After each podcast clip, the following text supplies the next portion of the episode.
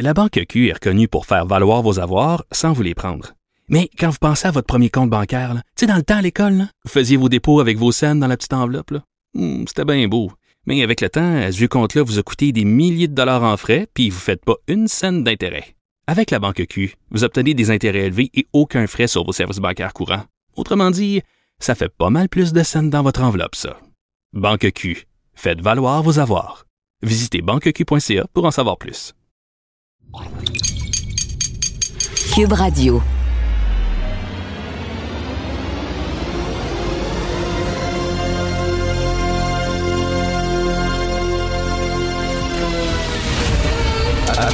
Attention, cette émission est laissée à la discrétion de l'auditeur.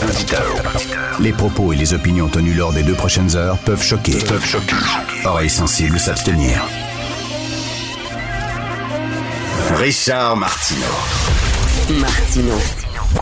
Un animateur pas comme les autres. Richard Martineau. Cube Radio.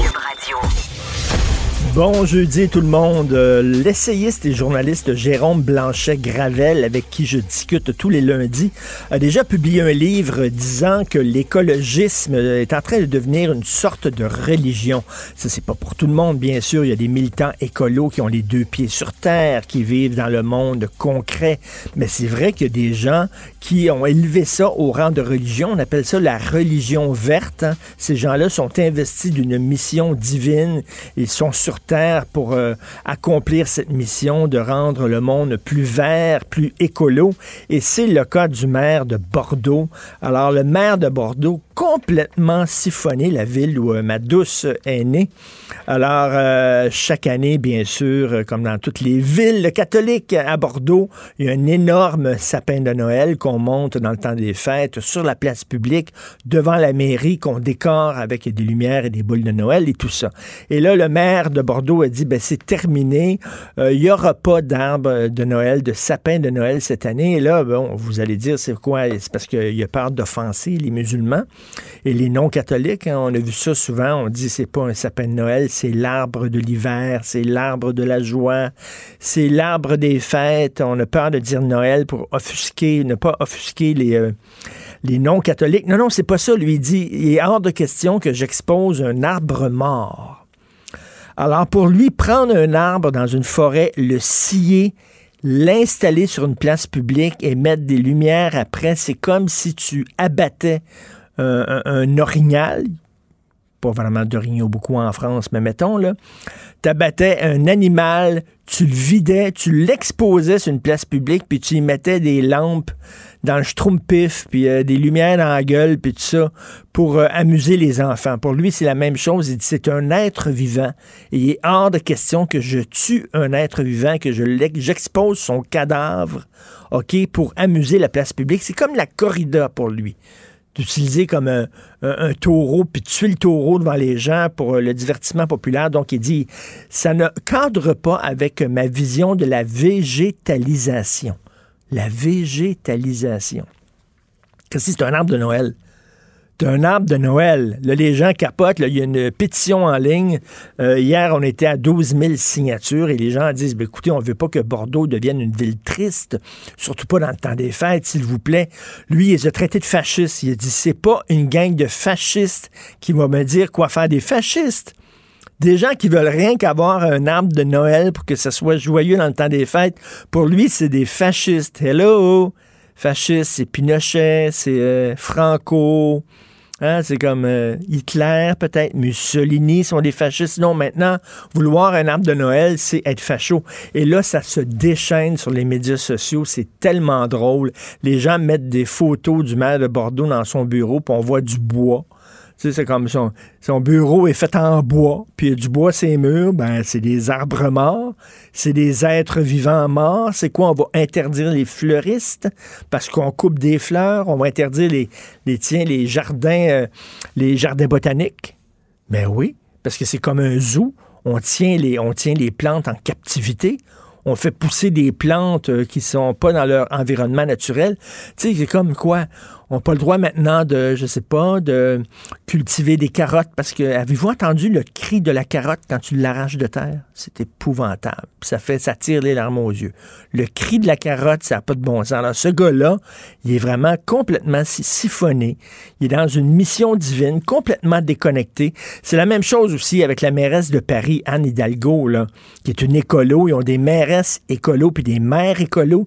Elle est en train de transformer, là, euh, euh, si vous pensez que Montréal, c'est l'enfer, Paris, là, je sais pas si vous êtes allé la dernière fois, vous êtes allé à Paris, mais il y a des travaux partout, il y a des pistes cyclables partout. Chaque fois que je monte dans un taxi à Paris, les chauffeurs de taxi n'arrêtent pas de chialer puis de gueuler contre Anne Hidalgo, mais elle a été réélue. Elle a été réélue, c'est ça. Vous l'avez choisi, tout ça. Mais elle est en train de transformer Paris, c'est complètement délirant. Déjà, c'est pas facile de circuler en auto, mais là, elle, est, en guerre contre l'automobile comme, comme sa grande chum, Valérie Plante, exactement la même chose. Guerre à l'automobile aussi. Et ce sont des gens qui sont des idéologues, ce sont des gens qui ont euh, une mission divine qu'ils veulent accomplir. En terminant, avant d'aller euh, euh, aux, prochains invités, dans un texte dans le National Post qui, moi, m'inquiète énormément, il y a eu un sondage aux États-Unis. Écoutez, 60% des Américains de 40 ans et moins ne savaient pas, ne savent pas qu'il y a 6 millions de Juifs qui ont été tués pendant l'Holocauste. 60% des Américains de 40 ans et moins ont, une connaissance très vague de l'Holocauste. Je me souviens, Sophie, euh, ma blonde avait dans son émission ici parlé, euh, justement de, l'Holocauste, puis il y avait une jeune stagiaire qui était là, elle dit, oh oui, c'est l'affaire c'est l'affaire qui s'est passée en Allemagne, ça là, j'en avais vaguement entendu parler, l'affaire qui s'est passée en Allemagne. Mais oui, une petite affaire. Est-ce qu'on enseigne ça dans les écoles? dire, là, on chiale contre les gens qui croient à n'importe quoi. Qui n'importe quelle niaiserie, mais euh, on est en train de récolter ce qu'on a semé. C'est ça. C'est les jeunes, il faut peut-être pas les blâmer. S'ils n'ont pas connaissance de l'Holocauste et tout ça, ben, c'est parce qu'on l'enseigne pas on l'enseigne mal. Qui ne connaît pas l'histoire est condamné à la répéter. On voit soudainement des jeunes qui tripent sur la gauche radicale, qui commencent à retriper sur le communisme. Pourquoi? Bon, on leur a pas appris c'était quoi le communisme, les crimes commis par Staline, les crimes commis par Lénine, par Mao. On leur apprenne pas ça. Qui ne connaît pas son histoire est condamné à la répéter. Vous écoutez Martineau. La Banque Q est reconnue pour faire valoir vos avoirs sans vous les prendre. Mais quand vous pensez à votre premier compte bancaire, tu sais, dans le temps à l'école, vous faisiez vos dépôts avec vos scènes dans la petite enveloppe. Hmm, c'était bien beau. Mais avec le temps, ce vieux compte-là vous a coûté des milliers de dollars en frais, puis vous ne faites pas une scène d'intérêt. Avec la Banque Q, vous obtenez des intérêts élevés et aucun frais sur vos services bancaires courants. Autrement dit, ça fait pas mal plus de scènes dans votre enveloppe, ça. Banque Q, faites valoir vos avoirs. Visitez banqueq.ca pour en savoir plus. Martineau, il n'y a pas le temps pour la controverse. Il a jamais coulé l'eau sous les ponts. C'est lui qui la verse. Vous écoutez Martineau. Cube, Radio. Le, commentaire de Félix Séguin, un journaliste d'enquête pas comme les autres. Alors, Félix qui est revenu de Floride. Écoute, es-tu en confinement, toi, Félix? Ben oui, je suis euh, effectivement euh, chez nous et puis euh, ben me voici, moi voici en quarantaine, me voici bien peinard à la maison, mais malgré que je peux travailler évidemment. Puis on a acquis cette expérience de télétravail là, acquis euh, depuis euh, depuis plus de six mois. Alors maintenant, euh, c'est très différent des pronostics que l'on que l'on croyait avant. très grave d'être chez vous pendant deux semaines puis de pas pouvoir faire grand chose. Finalement, on peut faire tout ou presque. ah oui, excuse-moi, est-ce que est-ce que tu peux sortir si mettons là, tu t'assures vraiment que tu vas dans un parc qu'il n'y a pas beaucoup de gens, tu peux prendre l'air, j'imagine? Oui, en fait, pour tout dire, et ceux qui ne le savent pas là. Je vais vous dire qu'est-ce qui s'est passé à la douane en revenant. Évidemment, euh, nous voyagions, tu t'en rappelles, pour des raisons. C'est un voyage d'affaires, hein, au fond, parce qu'on allait en tournage en Floride pour amener des images ici, des propos, etc. Quand je suis revenu à la douane hier, il était 17 heures presque pile. Euh, et euh, on avait une attestation de voyage. De Québécois qui, qui, qui, disait essentiellement que nous, nous sommes considérés parmi des services, disons, très importants ici au pays, ceux de, de, de, de, de, de journalisme, de mm. communication, etc. Mm. Puis il disait aussi que dans la loi sur la quarantaine, les gens pour qui un des lieux de travail fréquent, voire normal, c'est l'étranger, et qui ont à voyager dans le cadre euh, de leur travail et qui font le genre de travail que je fais, gens qui travaillent pour des compagnies d'infrastructures de communication ou de technologie de l'information, euh, ben, peuvent correspondre à une exemption euh, et le douanier m'a confirmé en disant, Monsieur Séguin, il n'y a pas de problème. Il dit, vous n'êtes pas obligé de vous mettre en quarantaine, mais euh, bon, faites attention, mais vous n'êtes pas obligé de vous mettre en quarantaine. Oh! Vous correspondez à l'exception. Par contre, par contre, Richard, évidemment, il y a, il y a ce que ce que les petits euh, les, ce que, ce que les, les, petits détails dans la loi sur la mise en quarantaine, la loi fédérale nous disent de faire, et il y a ce que ce qu'il faut faire de manière euh, avec ce que notre conscience nous dicte de faire aussi, puisque les bonnes mœurs à adopter en temps de pandémie nous dictent de faire. Donc, donc sauf pour de l'entraînement matinal, euh, la petite course, etc je n'entends pas, euh, je n'entends pas me mêler. Ben, tu fais, tu t'agis comme un bon citoyen, mais tu me donnes une bonne idée. C'est quoi, Félix? Je suis journaliste, moi, je voyage très très peu, mais j'ai une sacrée bonne idée. Je pense que je vais aller faire un reportage en, en République dominicaine cet hiver, dans le temps des fêtes. non, mais tu, tu peux dire, tu peux dire, écoute, faut que j'aille travailler de là-bas. Qu'est-ce que tu ben veux? Oui. ça donne que c'est le temps des fêtes.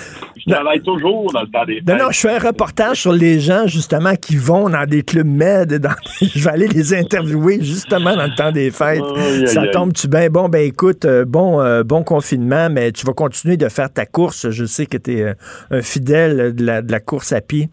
Écoute... ma course et ma chronique, Richard. Ma course et ma chronique. Ta course et ta chronique. Merci beaucoup. mon, mon, mon cœur de père saigné ce matin en voyant cette jeune fille qui est dans un coma depuis deux semaines parce qu'elle a pris euh, de la drogue. Elle a exactement l'âge d'une de mes filles. Et on se dit, mon Dieu, que j'espère que ça n'arrivera pas à nos enfants.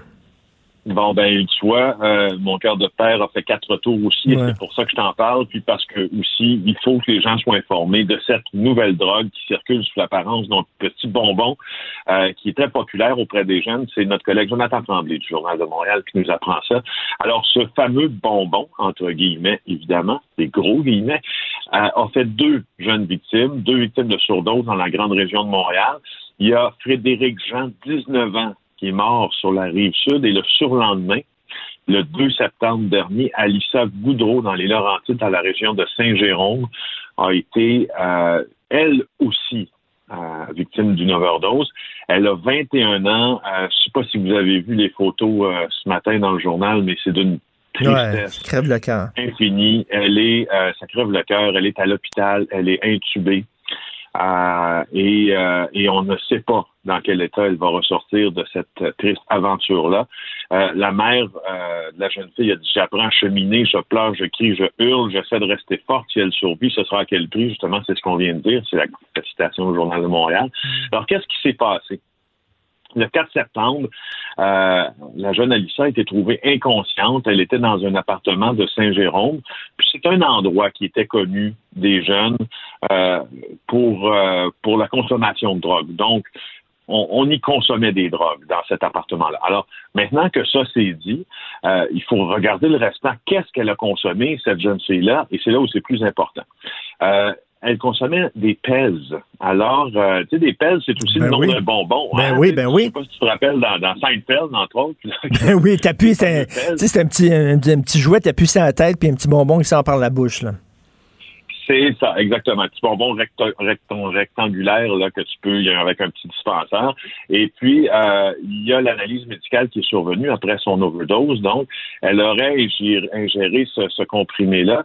Puis, dans le comprimé, il y a une substance qui s'apparente euh, aux Xanax, qui est un benzodiazépine, et de la méthamphétamine. Alors là, tu as deux drogues qui entrent possiblement en conflit. Donc, il y a comme écoute, c'est dangereux, là, parce que ces bonbons-là, où tu veux dire, le, détail de la drogue contenue dans ces bonbons-là sont, euh, sont d'habitude utilisés pour traiter l'insomnie, pour traiter l'anxiété. C'est pas approuvé comme médicament. Ça peut, ces deux drogues peuvent entrer en conflit l'une avec l'autre. Il faut avoir la discussion avec nos enfants sur les drogues, c'est-à-dire, euh, tu sais, de, de, dire de pas prendre n'importe quelle drogue. Le pusher, c'est pas ton ami. Le pusher s'en fout si tu tombes malade. Le pusher, tout ce qu'il veut, c'est avoir de l'argent, c'est tout. Si tu tombes dans le coma, il va avoir un autre client qui va te remplacer. Donc, n'ayez pas confiance au pusher. Et d'ailleurs, j'ai beaucoup aimé euh, euh, euh Félix ce que dit la mère de Frédéric Jean. Elle dit mon fils fumait du pot, ils voulaient aller fumer du pot et l'acheter à la SQDC, mais ils ont haussé l'âge à 21 ans, il avait 19 ans, il pouvait pas aller l'acheter là, donc il est allé l'acheter chez un pusher, et là, ben, quand tu vas voir le pusher pour acheter du pot, il dit, hey, pendant que tu es là, j'ai d'autres affaires, ça te tente-tu d'avoir des speeds, ça te tente-tu d'avoir de la coke, tout ça, et elle a dit, ben, si peut-être que l'âge avait été à 19 ans à la SQDC, peut-être que mon fils serait pas allé voir un pusher. C'est une très bonne question. Oui, puis ce qu'on comprend, c'est que pour euh, revenir à Alissa aussi, oui, très bonne question. Euh, quand elle a, quand elle a fait son, son, son, overdose, elle se plaignait déjà qu'elle avait de, la, difficulté à respirer. Et euh, c'est à ce moment-là que justement ceux qui consommaient avec elle et ou ceux qui lui ont vendu la drogue auraient dû appeler le 911. Pas après, là. Parce que si on avait appelé plus tôt, ça l'aurait peut-être sauvé. Donc, chez les ben consommateurs, euh, les consommateurs, c'est parce que bon, on ne pourra pas éviter euh, que tous les enfants euh, consomment des drogues, essaient des drogues. On peut effectivement en parler, puis on peut aussi, on peut aussi dire que dans le cas échéant, si jamais il arrive, appelez 911, appelez la police, appelez le 911 tout de suite si vous vous sentez pas bien, parce que pauvre petite fille est sur son lit d'hôpital, on ne sait pas comment elle va sortir de là. Moi, je regarde ces images-là encore et je suis, je suis, et, bouleversé. et tout à fait. Les parents qui disent, ah, oh, mon enfant prendra pas de drogue, c'est un bon enfant, il est bon à l'école, puis tout ça, ça n'a rien à voir. Ça n'a rien à voir. C'est pas, c'est pas seulement des délinquants qui prennent de la drogue. C'est pas seulement des bombes qui prennent de la drogue. Il y a des, il y a des petites filles très correctes, il y a des petits garçons très corrects aussi, qui, à un moment donné, veulent faire comme leurs amis et tout ça. On n'est pas, on n'est pas à l'abri de ça. Même chose pour la prostitution, Richard. C'est le même, c'est le même phénomène. On n'a pas, on n'a pas vraiment tous les mécanismes comme parents qui nous permettent d'éviter que notre petite fille ou notre garçon, si performant soit-il à l'école, si bien éduqué pense-t-on qu'il soit, tombe en amour, exemple, avec un bad boy, et puis il se trouve que ce bad boy-là, c'est un shooter, et puis tombe dans un dans une spirale euh, dont il sera difficile, euh, et sera difficile à remonter. Et que c'est de l'inquiétude d'être parent, hein, Félix? on, on, on, nous dit pas ça, hein. on nous dit c'est le fun d'avoir des enfants, puis tout ça, puis oui, je suis super heureux d'avoir trois enfants, mais ça vient avec de l'inquiétude. Je peux, je peux juste te féliciter d'avoir maintenant terminé la période, en tout cas pour, euh, je pense, pour deux des tiens, oui, de, l'adolescence. Oui, 21-24. Euh, puis, tu sais, moi, je veux dire, mes, mes, mes, jeunes filles s'en vont là, là ma, ma, ma grande est préadolescente, puis déjà, je, je, on dirait que je suis déjà à court d'arguments, de mécanismes, puis de... je me dis, mon Dieu, mais qu'est-ce que je vais faire quand elle va, puis elle réfléchit, la petite, puis elle pose des bonnes questions, qu'est-ce que je vais faire quand elle va être encore plus brillante? oh my God, que c'est quelque chose. Écoute, bonne chance. Euh, la crise à l'UPAC en 2017 qui aurait été causée par l'affaire Guy Wallet. Ben, c'est entre autres euh, ce que rapporte là euh, l'ex numéro 2 de l'UPAC, Marcel Forgette, qui poursuit l'État québécois euh, parce qu'il s'estime victime de congédiement illégal alors qu'il a remis sa démission. Alors, il, il estime, lui, que l'affaire Guy Ouellet a dit là que c'était devenu invivable au fond.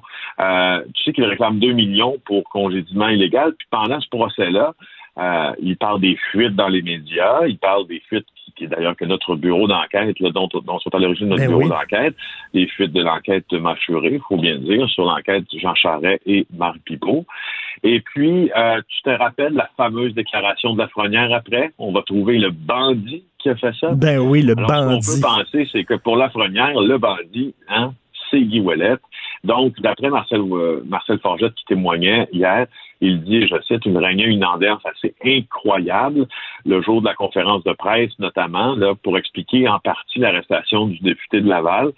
Euh, et, c'est ça, sais, en, même temps, Marcel Forget affirme qu'il n'avait pas été prévu, lui, qui participe à ce point de presse-là, puis on lui aurait dit, go, euh, viens devant les caméras, puis tu vas faire partie, tu vas faire partie de l'équipe qui va venir s'expliquer sur l'arrestation. Alors, il, il y avait comme, en tout cas à rebours, on peut penser qu'il y a un sentiment d'improvisation là-dedans. Euh, lui, il dit également euh, que lui, tu sais, il s'occupait de la vérification à l'UPAC. Il s'occupait pas des enquêtes. Il dit que l'objectif, c'était d'avoir un mur de Chine entre son service de vérification puis l'autre service des enquêtes pour démontrer que les vérificateurs puis les enquêteurs ne se, se parlaient pas. Mais, euh, mais M. Euh, Forgette dit avoir reçu l'appel qui venait briser le mur de Chine. En fait, le mur de Chine là, était brisé parce que mm. la Frenière dit à Forgette, viens-t'en en catastrophe, mon cher. Euh, parce que tu dois être au point de presse. Donc, ça fait partie des révélations du procès de Marcel Forget. Et euh, le numéro 2 aussi, qui avait perdu euh, la confiance du ministre qui était Martin Coiteux à l'époque. oui, parce que Marcel Forget, au fond, il y a quelques années de ça, alors qu'il était officier à la Sûreté du Québec, avait transigé et fait la promotion d'actions de la compagnie New Tech. et la compagnie New Tech, c'était une compagnie qui fabrique, si je me rappelle bien, ou fabriquait des freins euh, en titane ou en tout cas un truc du genre. Et puis, il n'avait pas de permis de courtier pour vendre des actions comme ça, faire la promotion. Ça pas un permis de courtier. Donc, en fait, euh, pour quelqu'un qui faisait des vérifications à l'UPAC, ensuite, ça le plaçait dans une bien drôle de situation. Alors, Martin Coiteux, le ministre, est venu dire cette semaine que, euh, en regard même des admissions de M. Forgette, il n'avait plus sa confiance. Alors, c'est un peu le cœur du, de la démission et ou congédiement, si on adhère à la théorie euh, des demandeurs dans tout ça, là, de hmm. Martin Forgette. Alors, un acteur d'Unité 9 qui est accusé d'agression sexuelle, il joue un gardien de prison, lui. Oui, et pour avoir fait plusieurs victimes, Gauchy Boy est accusé d'agression sexuelle sur deux femmes. Euh, et euh, même que le public là est interpellé pour trouver des personnes qui auraient pu être victimes de cet homme-là, un comédien de 48 ans qui incarnait le personnage d'un gardien de prison dans Unité 9. Il a joué dans Cheval Serpent également. Euh, c'est un colosse, 6 pieds 5 pouces, 300 livres. Il a été arrêté euh, le 9 mars et le 27 août par les enquêteurs du SPAL. C'est quoi le SPAL? C'est la police de Longueuil. Quatre chefs d'accusation d'agression sexuelle, harcèlement criminel, séquestration dans deux dossiers distincts sur des hmm. femmes de 38 et 39 ans. Ça commence à faire beaucoup, là. Des, séquestrations dans deux dossiers séparés. Là, on s'entend que sa carrière, sa carrière artistique vient de se terminer, lui, là. Écoute, il y a des gens qui ont ben, perdu leur carrière pour beaucoup moins que ça, là. Oui, oui, oui, pour des allégations même qui n'étaient pas encore prouvées. Là. Alors là, lui, il est accusé. Puis, tu sais, juste te, te, rapporter au passage que euh, c'est maintenant la, la, la structure, l'équipe de gestion des crimes en série de la Sûreté du Québec qui s'occupe de son cas, parce qu'on pense qu'il y a d'autres victimes. Alors, euh, bon, si vous avez des informations sur euh, si vous croyez avoir été victime de cet homme-là, ou si vous croyez que vous connaissez des victimes de mm. cet homme-là qui ont peur de parler, vous devez euh, communiquer avec les policiers. Lui, en attendant, il va revenir le 20 novembre, mais il est libéré en attendant. Là, on doit respecter plusieurs conditions, toutes les conditions habituelles. Richard, garder la paix, bonne conduite, pas être en possession d'armes à feu, évidemment, pas communiquer avec les. Ben, merci, je te laisse aller courir. Est-ce que c'est déjà fait ou tu t'en vas le faire? Là? Non, j'y vais là, dans mon horaire. Là, c'est, toi, après c'est la course. OK, bonne course. Bonne course, Félix, et euh, bon confinement. Merci, bye. Alors, c'est ça, donc les journalistes, c'est des exceptions. Ils n'ont pas besoin nécessairement de se confiner quand ils reviennent. Ben, c'est drôle, je viens, tu viens de penser à ça. J'ai un reportage à faire au Mexique dans le temps des fêtes. Il va falloir que j'avertisse les autorités et les douaniers. Cube Radio. Cube Radio. En direct à LCN. Salut Richard. Salut Jean-François. Rien de dramatique, là, mais on a vu avec les chiffres, il y a une, baisse du niveau de confiance de la population envers le gouvernement. Comment tu vois ça? Tout ce qui traîne se salit. Hein. Les gens sont fatigués à un moment donné. Là, on rentre dans l'automne, on n'arrête pas de parler d'une deuxième vague. Les gens sont un peu déprimés. Donc, le taux de confiance qui a baissé de 6% comme tu le dis, Jean-François, c'est pas dramatique. Mais bon, écoute, il y a la rentrée scolaire qui est chaotique. Et là, je veux pas blâmer le ministre de l'Éducation. Je n'aimerais pas hmm. être dans ses souliers. C'est un casse-tête incroyable, mais il y a quand même assez de cas dans des écoles, manque d'enseignants. On le sait, il y a des parents qui se plaignent parce qu'il n'y a pas suffisamment de cours en ligne. Qu'est-ce qu'on fait avec les enfants qui mordent, etc. Il y a un problème.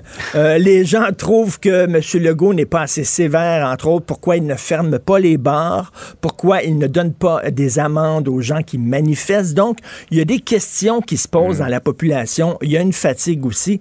Et là, il y a des, et il faut dire aussi, tu sais, le discours des, des, sceptiques. Et là, je parle pas des coucous, des complotistes, des conspirationnistes. Pas ça, mm. mais il y a des gens qui posent des questions légitimes. Et ce discours-là commence à percoler un peu dans la population. Là. Et ça, ça veut dire, Jean-François, attendez-vous à d'autres manifs parce que les gens qui organisent les manifs euh, en critiquant le gouvernement ont vu ces chiffres-là ce matin. Puis là, ils disent Hey, on est en train de mm. faire des avancées, là. On fait des, on fait des adeptes, on est en train de gagner. Donc, attendez-vous à d'autres manifestations. Est-ce que M. Legault va être obligé de donner des amendes? Ça ne lui tente pas de donner des amendes. Il ne veut pas créer des martyrs. Mais s'il y a d'autres manifs, mais écoute, Jean-François, je veux rien dire, là. On est toute tannés, c'est certain. Mais de blâmer le gouvernement pour ce qui se passe. C'est comme, mettons, tu es en mois de février, Jean-François, il y a une tempête de neige, puis tu blâmes Brigitte Bédard. C'est pas de sa faute. Tirez pas sur le messager. C'est pas elle qui a décidé qu'il va neiger. Exactement. Donc, c'est pas de la faute du gouvernement s'il y a, peut-être une deuxième vague et s'il y a un virus. Mais bref, bon, c'est pas, c'est pas dramatique comme tu le dis, mais ça donne, ça apporte de l'eau au moulin aux gens qui vont organiser une manifestation. Mais je suis d'accord avec toi, on la sent partout, cette lassitude. Ah les gens sont fatigués, sont un peu plus stressés. On le voit sur les médias sociaux où euh, il y en a qui se laissent beaucoup trop aller, là, qui vont des commentaires qui, j'espère, dépassent euh, ce dire. Écoute, Jean-François, tu as vu le nouveau, la, nouvelle menace qui a été envoyée à Pascal Birubé? Ça n'a aucun sens. Ouais. Absolument. Là, Richard, je ne sais plus quoi penser de la Suède. Parce qu'une semaine, on nous dit la Suède, ils l'ont l'affaire. Après ça, on nous dit Ah non, ça remonte. Et puis là, il semble qu'il l'ait l'affaire. Ben, ça a l'air qu'il a un texte très intéressant dans le devoir de Fabien de Glise sur la Suède. Écoute, euh, les, cas sont en baisse, alors que partout en Europe, ça augmente en flèche. En, France, en Espagne, partout en Italie. En Suède, ça va très bien. Ils n'ont pas confiné. Il faut dire, là, les garderies ont toujours resté ouvertes pendant la crise. Euh, les, euh, les bars, les restaurants, les salles de sport, ils n'ont pas confiné et euh, la mesure mhm. suédoise semble avoir porté fruit. Et là, bien sûr, quand ça va être derrière nous, parce qu'un jour, ça va être derrière nous, il va falloir regarder ce qui s'est passé en Suède et est-ce que c'est peut-être pas une avenue qu'on devrait utiliser la prochaine fois. Mais cela dit, cela dit, Jean-François, il y a une différence entre la Suède et le Québec. Sais-tu c'est quoi? Est-ce que je peux m'essayer? Essaye-toi donc la discipline. Des Suédois. La discipline. J'ai un bon ami qui. On est peut-être moins discipliné au Québec. On est cow-boy. On est complètement cow-boy. Cow-boy. Et sais-tu comment tu peux vider une piscine avec 1000 personnes, 1000 Suédois dans une piscine? Comment tu vides cette piscine-là en une minute? Je sais pas. Tu dis aux Suédois, pouvez-vous sortir de la piscine, s'il vous plaît? C'est tout. Ils vont sortir. Ils sont comme ça. J'ai un ami qui est allé en Suède plus de 100 fois. Il travaille pour une entreprise suédoise et il est allé régulièrement. Il dit, Richard, ça n'a rien à voir. Bien sûr, on achète des meubles Ikea. On aime ça sacré en montant un meuble qui s'appelle on aime ça, là, et on mange aussi leurs petites boulettes de viande, on aime ça, mais ça veut pas dire qu'on est des Suédois, là. lui, il va là-bas, il dit, ils sont extrêmement disciplinés. Quand le gouvernement dit respecter le 2 mètres, je peux te le dire, ils respectent le 2 mètres. Ils n'ont pas besoin de policiers, ils n'ont pas mm. besoin d'avoir part d'amende. Ils sont comme ça. Ici, on est qu'en bas et c'est pas la même affaire. On peut pas appliquer la recette suédoise chez nous. C'est pas le même truc. Ouais. Tu parlais de l'exemple de la piscine. Je suis bien placé pour en parler. Ma fille et sauveteur dans une piscine. Et disons que le degré de discipline des Québécois n'est pas le même que celui des Suédois. Je t'en passe un papier. Certainement pas. Bonne journée. Richard, passe une belle journée. Salut. À demain. La Banque Q est reconnue pour faire valoir vos avoirs sans vous les prendre. Mais quand vous pensez à votre premier compte bancaire, tu sais, dans le temps à l'école, vous faisiez vos dépôts avec vos scènes dans la petite enveloppe. Hmm, c'était bien beau. Mais avec le temps, ce vieux compte-là vous a coûté des milliers de dollars en frais, puis vous ne faites pas une scène d'intérêt. Avec la banque Q, vous obtenez des intérêts élevés et aucun frais sur vos services bancaires courants. Autrement dit, ça fait pas mal plus de scènes dans votre enveloppe, ça. Banque Q, faites valoir vos avoirs. Visitez banqueq.ca pour en savoir plus. Martino, souvent imité, mais jamais égalé. Vous écoutez Martino. Cube, Radio. La chronique argent. Une vision des finances pas comme les autres. Alors, nous parlons avec Yves Daou, le directeur de la section argent du Journal de Montréal, Journal de Québec. Yves, Bombardier Transport, c'était une entreprise qui roulait beaucoup. Mais là, ça roule pas pantoute, là. En fait, euh, tu sais, quand on dit toute bonne histoire a une fin, ben dans celui-là, il y a une fin plutôt euh, nostalgique. Là. Donc, euh, juste te rappeler que là, c'est officiel. Les Ah, oui. actionnaires de Bombardier, Alstom et la Caisse se sont entendus sur le prix final. là. Bon, tu sais, il y a une différence de 350 millions, mais tu sais, quand tu es dans les milliards, là, c'est plus euh, important. Là. Donc, euh, Bombardier va toucher dans cette transaction-là de 11 milliards canadiens. Là. Euh, Bombardier va toucher 4 milliards.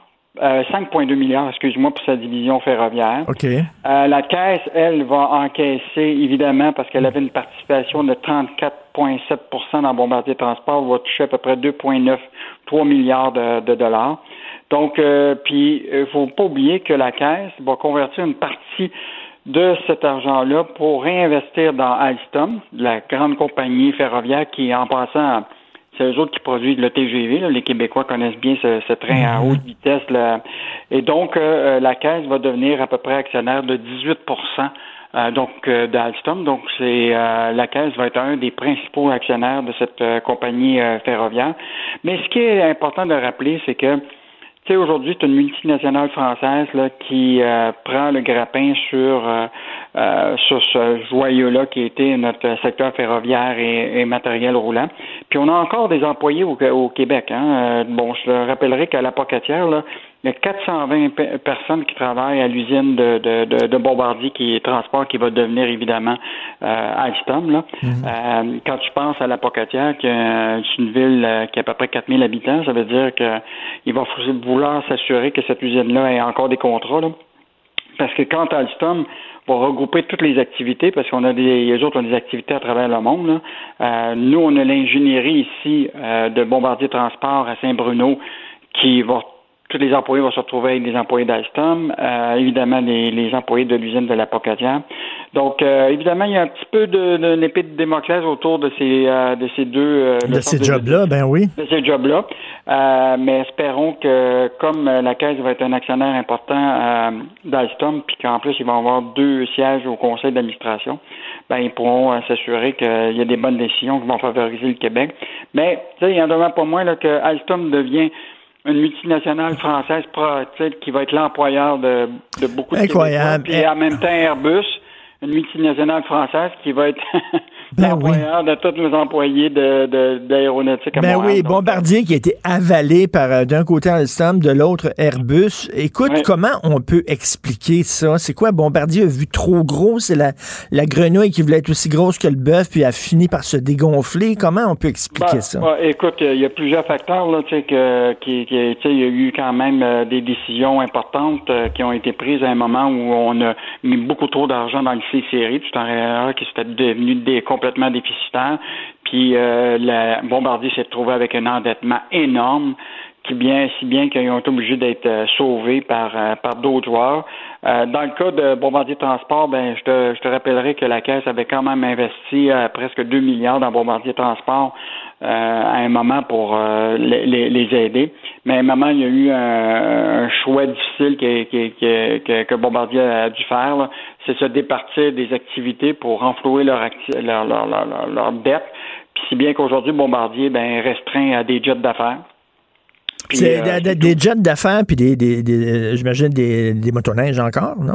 Non, il y en a plus parce que ça, Même c'était euh, non, c'est- ça c'était c'est BRP les les euh, les produits récréatifs là, qui étaient à Valcourt n'appartiennent plus à Ah, oui? Bombardier. Non, ça appartient à c'est public puis euh, euh, une partie de, de, de ça c'est des actionnaires comme Bain Capital tout ça. là. Donc euh, aujourd'hui Bombardier là c'est essentiellement les jobs Les d'affaires. jets d'affaires. Et fait. tabarnouche, quelle aventure, là, Oui, triste quand même. là. Donc, euh, je ne sais pas si Armand Bombardier euh, entend ça.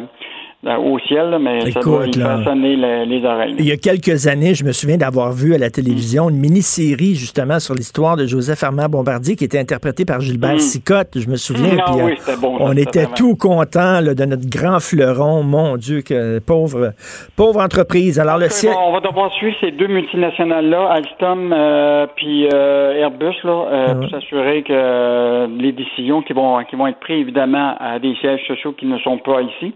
Euh, que, qui, qui, soit pris en, en considération avec les intérêts des Québec. Écoute, François Legault, qui est choqué par l'achat de la SQ d'un hélicoptère fabriqué en Allemagne, mais en même temps, il dit on n'avait pas le choix parce que c'était c'était urgent. Oui, en fait, ils, ils, ont réagi à, ça. Évidemment, Bell Hélicoptère euh, n'a pas voulu euh, réenchérir sur euh, le fait que le ministère des Transports disait que bon, ça aurait pris plusieurs années. Là. Je pense qu'il y aurait eu une solution. Mais ce qui est quand même intéressant, c'est que un, euh, Monsieur Legault, ça le choque beaucoup de savoir, tu comprends-tu, que quand il y a quelque chose qui est fabriqué au Québec, on devrait acheter québécois. Ben oui. Ce qui est quand même intéressant, c'est que Fitzgibbon a rassuré quand même Bell euh, hélicoptère que c'est pas parce que les avions sont pas bons, etc. Donc j'ai l'impression qu'ils ont été pris un peu de cours là, dans, dans, dans cette histoire-là. Là. Euh, je pense que euh, Bell Hélicoptère a, était prête à, à, à à assouplir ces conditions. Là. Mais là, euh, évidemment, Bell Hélicoptère ne euh, souhaite pas parler. Là, fait que euh, j'assume que il y aura des négociations à venir. Mais quoi, ça aurait pris, c'est ça, ils ont déjà, ils ont acheté un, hélicoptère usagé, donc qui existait déjà, plutôt que d'en faire faire construire un. Est-ce que Bell Hélicoptère avait pas aussi des appareils usagés? ben oui. ça fait que je pense que le, les discussions vont probablement euh, s'entamer. Euh, je pense qu'ils ont été pris un petit peu de surprise. Euh, Legault et Fitzgibbon sur ce dossier. Puis dans ce temps-là, par exemple, on nous dit Hey, tes carottes, t'es mieux d'acheter des carottes plantées au Québec, puis on dépense. Du monde se sont fait parler. Tout à fait. Le siège social de Couchetard qui n'est pas menacé, bonne nouvelle. Bon, écoute, euh, évidemment, euh, c'est toujours un moment clé de l'année là, quand Alain Bouchard, qui est le cofondateur de l'alimentation Couchetard, fait son assemblée des actionnaires. Euh, c'est quelqu'un qui n'a pas la langue dans sa poche. Là. puis ce qui est intéressant, c'est qu'on lui a posé des questions sur le siège social, par, qui est pas pour son avenir, parce que faut pas oublier que les actions à droit multiple votantes de Couchetard prennent fin là, des, des, quatre fondateurs l'année prochaine. Donc, ça veut dire que Couchetard pourrait devenir euh, une proie possible. sais, euh, on sait, mm Cogeco, là, ils ont euh, dans le fond, la famille a 10% mais à 70% des votes. Donc, dans le fond, c'est eux autres qui décident. L'année prochaine, justement, Couchetard n'aura plus ces droits multiples-là. Donc, ce que M. Bouchard dit, c'est qu'il espère que nos familles, comme il dit, vont maintenir la participation de 23% qu'ils détiennent euh, pour s'assurer que le, le, le, couche-tard reste euh, ici. Ce qui est intéressant lors de ces assemblées, de l'Assemblée nationale, c'est qu'il y a toujours des sujets différents qui, qui sont qui arrivent sur la table. Alors là, ce qui est intéressant, c'est que Couchetard est en train de tester avec l'intelligence artificielle euh, une façon de fixer le prix à la pompe à essence de ces 500 stations de service aux États-Unis, ah oui? qui permettrait d'ajuster le prix selon s'il pleut, s'il y a du trafic, etc. Oh Et donc, ça, ça pourrait être euh, euh, des puissants algorithmes qui pourraient euh, venir s'implanter au Canada. Donc, euh, Couchard innove beaucoup. Hein. Ils sont en train de regarder ce secteur-là, mais ils sont aussi en train de regarder ce que Amazon fait aux États-Unis, qui est les magasins sans caissier. Là. C'est-à-dire que tu oui, tu choisis ce que tu veux, tu ressors, puis c'est déjà débité euh, sur ta carte à débit ou ta carte de crédit. Là. Et ça, ça veut dire qu'il y, a une gang de jeunes qui vont perdre leur job. Hein? Combien de jeunes qui ben, travaillent indépendants à couche-tard? Euh, ouais, je, pense que c'est, ça, va être, ça, ça, va être à venir, mais est-ce que euh, tu sais, à un moment, les, gens vont peut-être avoir besoin d'humains aussi. Là. Donc, euh, et parlant d'humains, euh, je, je, je, te rappellerai que euh, Couchetard avait aussi, lors de la début de la pandémie, euh, offert aux employés une prime, euh, une prime de 2,50 dollars pour leur permettre de compenser de, la pandémie. Ben là, il dit s'il y avait une deuxième vague, potentiellement qu'il ferait la même chose. Donc, quand même des bonnes nouvelles pour les employés. C'est ça, pour, parce qu'ils doivent lutter contre la PCU, hein, qui encourage les jeunes à rester chez eux plutôt qu'aller travailler. Merci Yves. Merci. Bonne journée, Yves Daou. Au revoir. Salut. Gilles Proulx. Le où, quand, comment, qui, pourquoi ne s'applique pas sa ricanade? Parle, parle, parle, genre, genre, genre. Gilles Proulx. C'est ça qu'il manque tellement en matière de journalisme et d'information. Voici le commentaire de Gilles Proulx. Alors, Gilles, je vous ai cité aujourd'hui dans ma chronique du journal. Ben oui, j'ai été euh, flatté de ça, de voir que tu consacres ma moquerie pour la ricaneuse, éprise, et ça, tu nous apprends ça, éprise d'une mission divine. Ah oui. Ça pensait à Claude Ryan en 81 durant une campagne qui était guidée par la main de Dieu. On a vu ce que ça avait donné Ben comme oui. résultat. Alors, mais euh, cette éprise d'une mission divine, avec son scalpel, est en train de charcuter les rues de Montréal et la Saint-Denis en particulier, la P9 et combien d'autres. Mais moi, ce que je comprends pas, Richard, à Montréal, cette ville sans dessus, sans dessous, que Beyrouth, comparable à Beyrouth avec mille et un détours, puis fermeture, puis passe pas là, Comment ça se fait qu'on a réussi pour des travaux à faire en un temps record le tunnel sous la Manche? Comment se fait-il que dans tous les autres pays, on se targue d'avoir fait une autoroute en tant de mois, alors qu'ici, c'est des années, on gratte le sol, on met des chevalets puis des comptes, puis on s'en va? Alors, comment vous avez raison, est encore à ça? Vous avez raison, les ponts, les ponts, par exemple. Je me souviens d'une étude là, à l'étranger, les ponts, là, ça prend pas de temps. En Chine, ils construisent un pont comme ça. Ici, ça brette, ça brette. C'est-tu à cause des syndicats? Je sais pas, mais ça brette, ça prend du temps. c'est toujours la rupture de stock. On attend un tuyau. Moi, je connais des gars de construction qui travaillent là-dedans. Ils m'expliquent qu'ils arrivent des gros chantiers. Bon, c'est des électriciens, ils font le filage. Et puis pour l'autre étape, on peut pas continuer parce que malheureusement, euh, le transformeur euh, doit venir de Toronto ou de Hong Kong, je ne sais pas. Comment ça se fait qu'on planifie pas? Est-ce qu'on a tous les matériaux nécessaires avant de commencer le travail? Bornadel à être à pointer du doigt là-dedans, qui est dans l'opposition, lui aussi, là, on parle des routes, je déborde à Québec, mais Montréal, c'est absolument, en tout cas, un massacre épouvantable. C'est épouvantable. Elle a dit à Pierre Bruno, euh, je suis pas gêné, je prépare la ville du futur, je fais la ville pour mes enfants et mes petits-enfants. Euh, Pourrais-tu faire la ville pour les gens qui habitent ici, maintenant, here and now? Justement, chez qui elle monte les taxes à chaque année. Puis si elle ne monte pas les taxes, elle monte l'évaluation pour que tu payes plus de taxes. Ne l'oublions pas. Alors, c'est sûr qu'elle prépare la ville du futur, mais en attendant, Montréal se vide de 20 000 habitants à la faveur de Repentigny, puis Brossard, puis en tout cas euh, Laval notamment, et encore plus au nord. Et en partant 20 000 par année, la ville se vide des éléments dynamiques, de la classe moyenne notamment, et Montréal devient de plus en plus ce qu'elle souhaitait, d'en faire un sanctuaire au multiculturalisme, un peu comme son prédécesseur, M. Coder.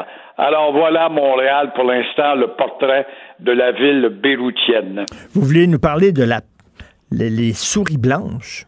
C'est quoi ça? Les souris blanches. Oui, c'est facile de faire peur aux souris blanches. Nous sommes un peuple de souris blanches. Dès qu'on a peur, on rentre dans notre sous-sol et on se cache. Pascal Bérubé et sa chérie Marie-Soleil Proto, belle fille intelligente que je connais assez bien, euh, sont menacés par un internaute, un débile. Bon. Et voilà que les souris blanches prennent peur et se cachent automatiquement dans le sous-sol. Pascal Bérubé, un bon gars, je, je vois pas qui peut être un ennemi de Pascal Bérubé quand tu le connais. Et justement, encore une fois, ça nous démontre comment on peut faire peur? Et là, la police ne rit pas. Oh, la police prend ça au sérieux et elle va vérifier. Elle perd du temps parce qu'il se passe rien. Un gars, Richard, qui veut te menacer. Toi-même, t'en as eu des menaces. Ben, J'en ai euh, souvent. oui. Puis moi aussi. Et euh, on pratique un gars qui veut te menacer, là. C'est un gars de l'Omerta. Il t'envoie pas une lettre, une carte postale avant, ou un coup de téléphone, c'est pas vrai, ou un Internet. Ça, arrive, ça vient de s'éteindre. Ton heure est arrivée. Alors moi, je comprends pas, encore une fois, qu'est-ce que c'est ces excitations. À chaque fois qu'il y a quelqu'un qui est menacé, c'est la mobilisation Parce de la que- police. Tu prends ça au sérieux, mais ça aboutit jamais. Gilles, tout- tous les, toutes les personnalités publiques, toutes les personnalités publiques, je n'en connais pas une. On est tous menacés, on soit tous des insultes. J'en ai reçu encore ce matin. Avant de venir, je regardais encore un gars qui m'insultait, puis tout ça. Effectivement, si on envoyait la police à chaque fois, d'un autre côté, rappelez-vous, il y a quand même un fou qui est rentré au métropolis puis qui voulait tuer des séparatistes. En même temps, est-ce qu'il faut prendre ça au sérieux ou pas? envoyé de courriel, lui. Non, il n'avait pas envoyé de courriel, effectivement. Il a, pratiqué la, méthode de l'omerta. Moi-même, quand j'étais au journal, j'ai cassé bien des vitres, puis j'ai cassé des gueules, puis je m'en suis fait casser. J'ai été l'arroseur arrosé. J'ai reçu des balles de carabine de Winchester. Next one's gonna be in your head. Je vais même pas appeler la police. J'ai pas fait. J'ai reçu une boîte d'excréments, c'est dur à dire à cette heure-ci, là. Et surtout le visage avec. On n'a pas fait un plat, ça vient de s'éteindre. C'est des malades mentaux dont on s'occupe pas. Un gars qui te regarde de travers, qui te parle pas, lui, peut être beaucoup plus dangereux. Et un autre exemple de souris blanche, mon cher Richard, veux un, c'est le numéro 2 de l'UPAC, Marcel Forgette, qui euh, nous explique comment ces super policiers, je dis bien ces super policiers, sont devenus justement des euh, amateurs en 2017. Pourquoi? Parce qu'on a livré un message, puis lui-même, hier, il est en cours, il va avoir 2 millions, il a été congédié indûment, dit-il. Alors là, il a laissé un beau message humidifié par son braillorama euh, pour dire comment euh, j'ai été malmené injustement. Alors, comprends pas. Le gars euh, parle de fuite. Il y a eu une fuite à un moment donné dans ses enquêtes. Et là, on a vu que la fuite a amené vers Jean Charest, Marc Bibot et par la suite l'arrestation du policier député libéral Guy euh, euh, cette fois, qu'est-ce qui a mené ça, cette enquête-là? Comment ça a abouti? On a appris que c'était la blonde de Guy Ouellette qui est à l'origine de la sortie de la nouvelle. Hmm. Ça a créé la panique chez les souris blanches. Et le numéro 2, voilà que l'UPAC est désemparé. Le corps élitiste chargé de faire des enquêtes approfondies, paralysé. Et là, on prend peur et on ne dit pas, par contre, que ces gars-là ont été formés adéquatement. Ce numéro 2 de la police, là, ce Marcel Forget, il n'a pas été formé, lui, à, à, répondre aux journalistes parce que je voulais pas aller à la conférence où on m'avait convoqué. J'ai pas été formé, j'ai été pas formé adéquatement pour répondre aux journalistes. Ça se peut pas entendre des maudits tortillards de la sorte. là, on a l'impression que l'UPAC consacrait euh, la majorité de son temps et de ses énergies pas à courir après des fraudeurs, mais à savoir qui avait parlé à un journaliste. Exactement. Allô, formation à Nicolet. Ça se peut pas. Et c'est ça qui confirme que nous sommes des souris blanches. Quant à la saison 2 de l'UPAC, parce que l'UPAC, depuis ce temps-là, est paralysé, ça fait un tas de monde sans doute payé et qui change pas grand-chose et qui évolue dans rien du tout. Alors, ça fait de l'UPAC une police d'opérette et on a l'air des vrais fous comme sous les blancs. En terminant, vous qui adorez l'histoire, un sondage aux États-Unis, 60% euh, écoutez bien ça, 60% des Américains de moins de 40 ans sont pas très, très au courant de l'Holocauste. Ils savent pas qu'il y a 6 millions de Juifs qui ont été tués pendant la Deuxième Guerre. C'est incroyable la tragédie du ministère de l'Éducation, encore une fois, dans tous les pays. La France, pareil, on a éliminé Napoléon comme si c'était pas une page importante. Ça te démontre, mais qui décide ça? Quel est l'ignorant à la tête des gouvernements et des ministères qui décide d'épurer l'histoire, d'effacer pour pas déplaire à la génération de maudits qu'on a dans notre société de gars qui portent le nom de leur bonne femme, qui sont incapables de faire face à une adversité. Alors, ça donne ça. Ça donne ça au Québec. Et euh, plus que ça, à un moment donné, on avait lu une phrase de Lincoln sur l'affranchissement. Et on avait demandé aux étudiants américains, 8 sur 10 avaient répondu que c'était Lénine, c'était l'épanouissement communiste. Ça te donne une idée. Alors là, que l'Holocauste soit pas connu pour 6 millions, ça m'étonne que le Congrès juif n'embarque pas là-dedans. Le Brunit, qui est tellement fort auprès des médias et des gouvernements, peut dire Hey, hey, hey, eux qui avaient juré au lendemain de l'Holocauste, justement, de ne jamais éteindre cette page d'histoire, la perpétuer, on le fait par le biais du cinéma, Hollywood et les médias, etc., de continuer à perpétuer cette atrocité de, du camp de Auschwitz, entre autres. Et voilà maintenant qu'on rentre dans l'ère du silence. Là, vous allez recevoir des insultes, je suis sûr. Oh, mais j'ai ma tapette à mouche ici. J'en ai une mouche dans ma, dans ma cuisine. je te dis que je vais te l'attraper tout à l'heure. Merci, Gilles. Bonne journée. Au plaisir. Au revoir. La Banque Q est reconnue pour faire valoir vos avoirs sans vous les prendre. Mais quand vous pensez à votre premier compte bancaire, tu sais, dans le temps à l'école, vous faisiez vos dépôts avec vos scènes dans la petite enveloppe. Hmm, c'était bien beau. Mais avec le temps, ce vieux compte-là vous a coûté des milliers de dollars en frais, puis vous ne faites pas une scène d'intérêt. Avec la banque Q, vous obtenez des intérêts élevés et aucun frais sur vos services bancaires courants. Autrement dit, ça fait pas mal plus de scènes dans votre enveloppe, ça. Banque Q, faites valoir vos avoirs. Visitez banqueq.ca pour en savoir plus. Joignez-vous à la discussion. Appelez ou textez le 187 Cube Radio 1877 827 2346. Le panier bleu, hein? Vous, vous souvenez-vous de ça? Il n'y a plus personne qui parle de ça aujourd'hui. Il y a quelques jours, quelques semaines, on a présenté ça en grande pompe. Le panier bleu, il faut acheter local. Pendant ce temps-là, notre REM est fabriqué en Inde. Il va rouler sur du béton acheté aux États-Unis. Euh, on vient d'acheter un hélicoptère qui est fabriqué en Allemagne. Hein. Quand, quand c'est le gouvernement euh, qui dépense, euh, ils peuvent dépenser partout, mais nous autres, par exemple, nos carottes, il faut que ça soit acheté ici au Québec.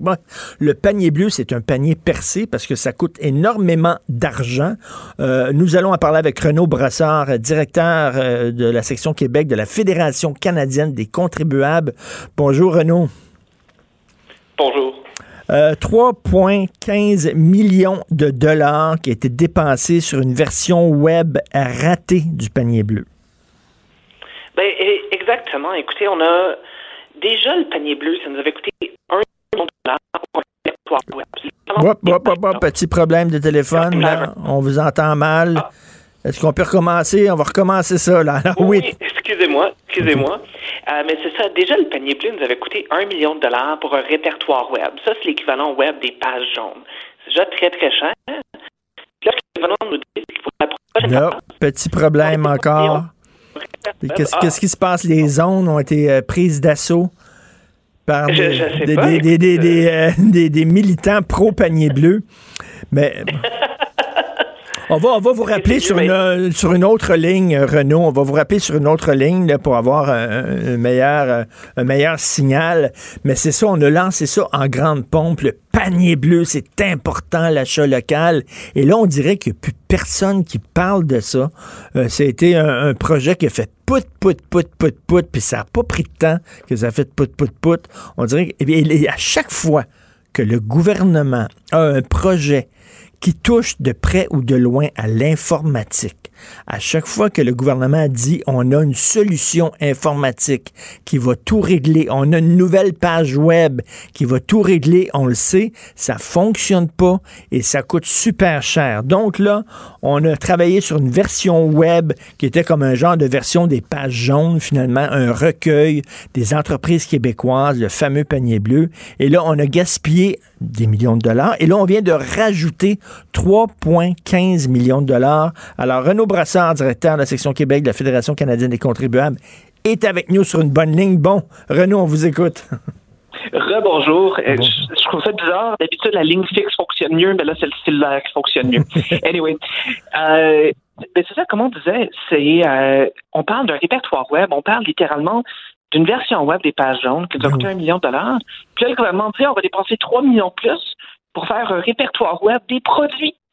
Donc, on ne pourra toujours pas acheter en ligne, on ne pourra toujours pas euh, décider de passer une commande via le panier bleu. Ça nous aura coûté quand même 4 millions de dollars pour une page web. Ben c'est ça, c'est vrai. C'est quand la dernière fois, mais 4 millions pour une page web, c'est cher.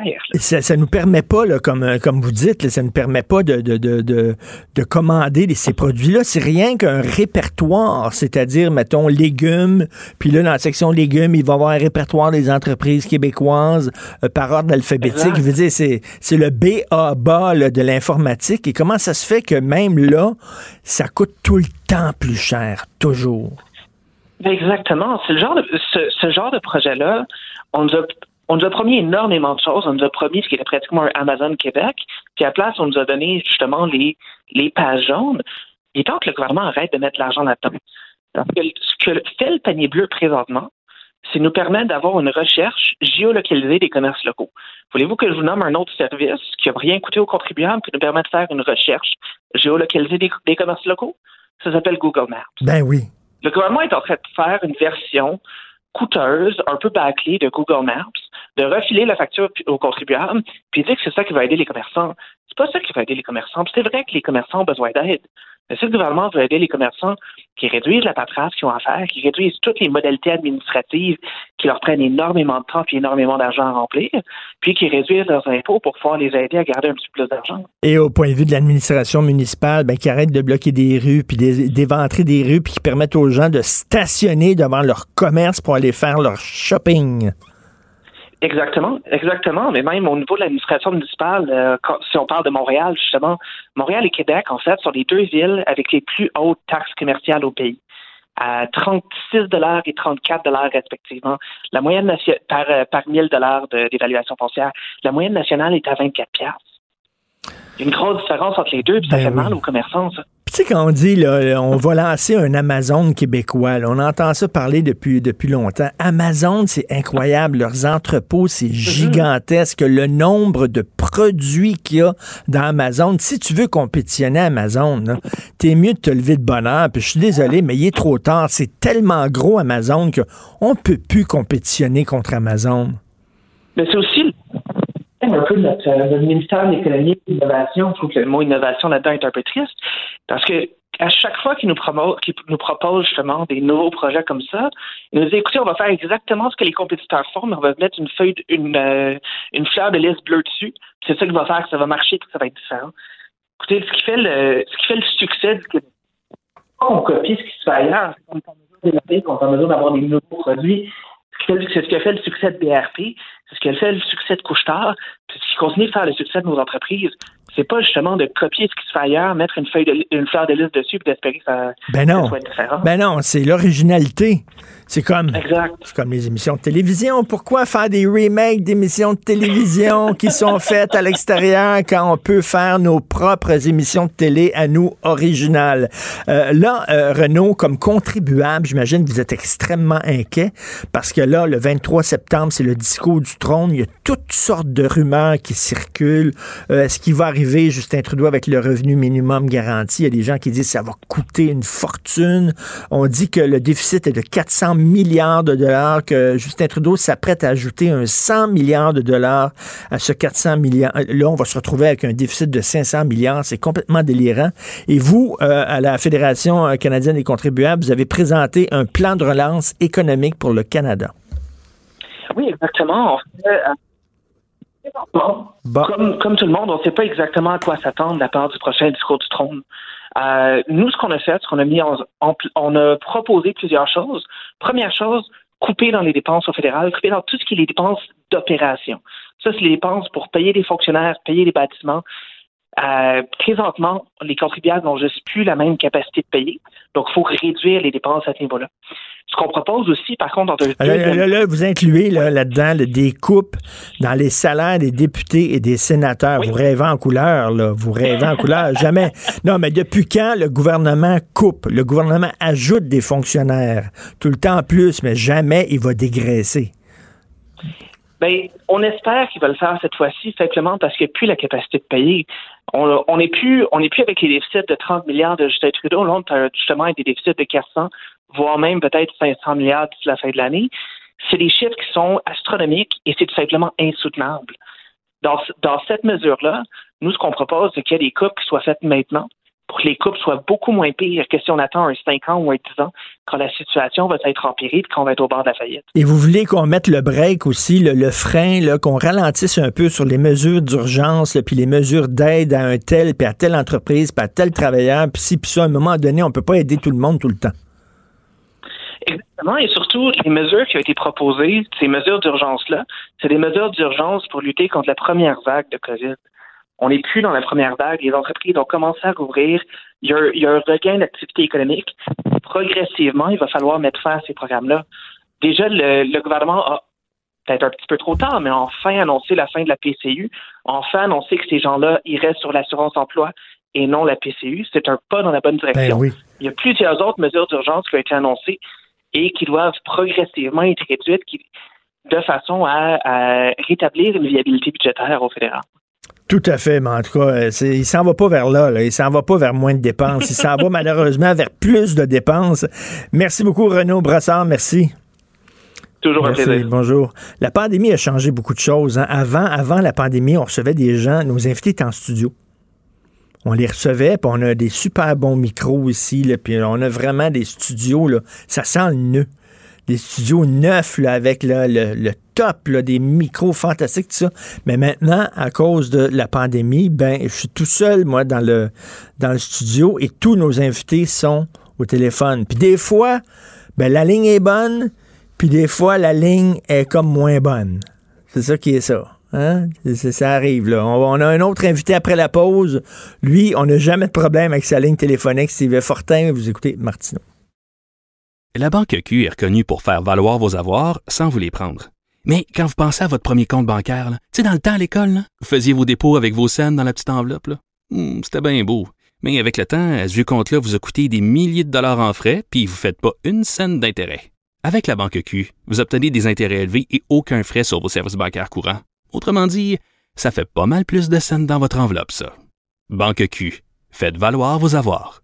Visitez banqueq.ca pour en savoir plus. Ben oui, on le sait. Martineau, ça n'a pas de bon sens comme il est bon. Vous écoutez Martineau. Cube Radio.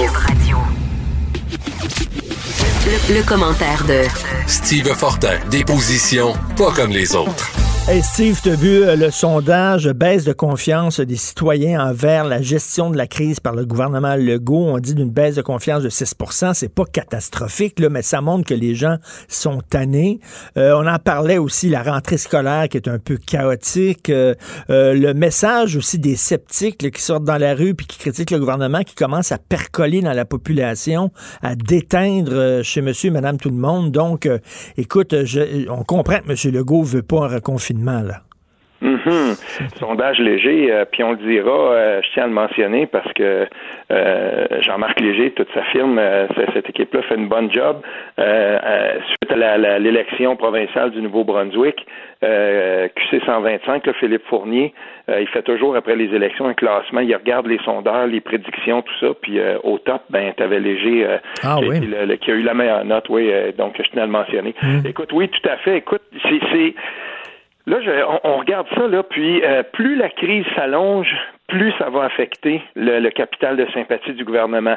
Ça a l'air simple comme ça, Richard, mais en fait, euh, jusqu'à maintenant, euh, à quelques endroits, on avait défié, on avait réussi quand même à défier ça. C'est comme si la population avait accepté le prédicat que euh, parfait, il y a une crise, tout ça.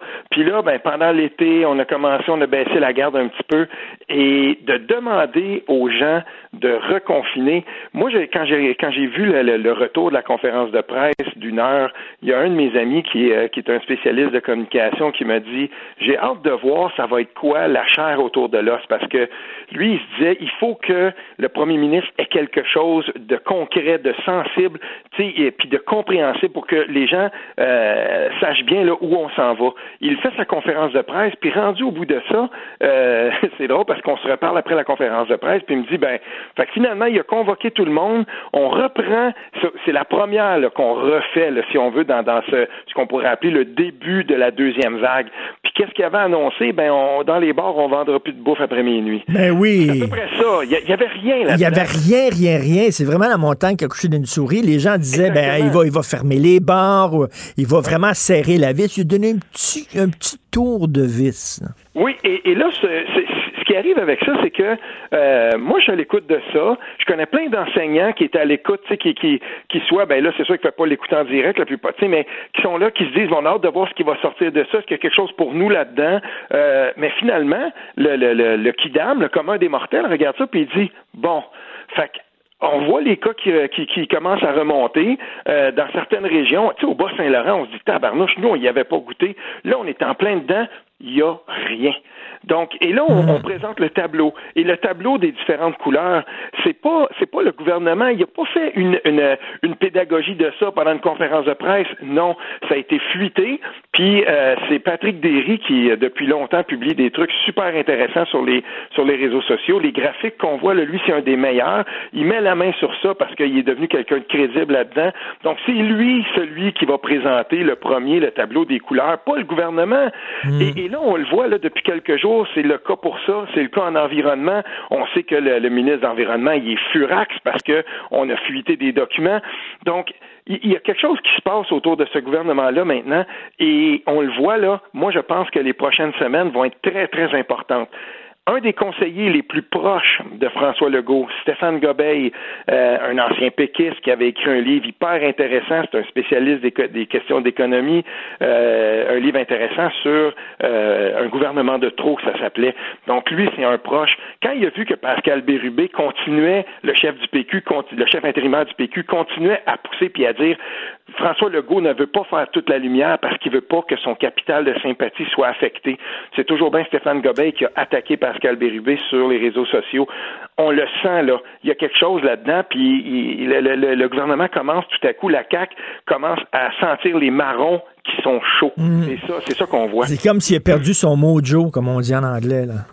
Ben en tout cas, c'est parce que là, en même temps, euh, tu sais, moi, je, connais des, des, politiciens en ce moment, je connais des députés qui me disent, hey, hey, hey, moi, on est un petit peu content quand même de pas être dans la, dans la, dans les souliers. On, tu le disais hier, moi, je voudrais pas être dans les souliers du mm. ministre de l'Éducation. Ben, honnêtement, c'est, c'est, c'est la pire des positions que, que celle-là, parce que c'est pas, c'est une crise dont, dont on connaît l'ampleur, c'est une crise très grave, mais on ne connaît pas la durée. Puis généralement, dans la gestion de crise, euh, tu es capable d'établir à peu près un petit calendrier de quelque sorte. Là. Mais là, en ce moment, on ne sait pas. Parce qu'il y a six mois de ça, quand on a demandé aux gens de se confiner, euh, le pire des scénarios, c'était bon, on disait l'attente d'un vaccin, puis tout ça. On le voit aux États-Unis. Donald Trump essaie de sauver sa peau en mettant la main sur un vaccin, en, en, disant à la population, non, mais vous allez voir, euh, pour lui, là, ce serait comme une bénédiction qu'on, ben que les États-Unis disent, bon ben voilà, euh, une semaine de l'élection, on a le vaccin, tout ça, tu comprends? C'est, on, est là-dedans. Mais je veux dire, pour François Legault puis son équipe, c'est difficile en ce moment parce que on ne voit pas le bout du tunnel, on ne voit pas cet horizon-là où on pourra dire cette crise est derrière nous. Et pendant ce temps-là, le prochain horizon électoral arrive. Et plus il descendra, plus la côte va être abrupte à monter avant les prochaines élections. Parce qu'on va payer cash tout ce qu'on dépense en ce moment, là. Est-ce qu'on critique le gouvernement avec raison? Tu sais, je veux dire, à un moment donné, quand, quand, quand j'en parlais tantôt à LCN, à Jean-François Guérin, quand tu es au mois de février puis il y a une tempête de neige, ben, tu, tu, commences pas à blâmer euh, Environnement Canada, là. C'est pas de leur faute, là. C'est une tempête de neige. C'est l'hiver, l'hiver, il neige, tu sais. À un moment donné, ils sont pognés avec le virus. La, la, pire chose qui pourrait arriver euh, au gouvernement de, de, François Legault, c'est que à un moment donné s'installe dans le dans l'imaginaire collectif ou en tout cas dans, dans l'opinion publique le fait qu'il commence à manquer de transparence comme l'ancien gouvernement le faisait. Hmm. Puis Pascal Bérubé le sait très bien. Euh, il connaît François Legault, il connaît la politique. C'est un des, politiciens les plus habiles euh, qu'il y a au Québec. Et en attaquant François Legault sur euh, cet angle-là précis que tout le monde peut comprendre, allô, euh, on veut pas que ce soit un rapport fait par le gouvernement pour le gouvernement. On veut que ce soit une enquête indépendante qui nous permette de comprendre parce que on veut aller au bout de cette affaire-là. Et cet angle-là, c'est super facile à comprendre pour n'importe qui. Et, là-dessus, je crois qu'il marque des points parce que François Legault, s'il essaie d'en passer une petite vite puis de dire, ben, on va faire ça plutôt à porte close, puis euh, non, c'est pas ça que ça prend.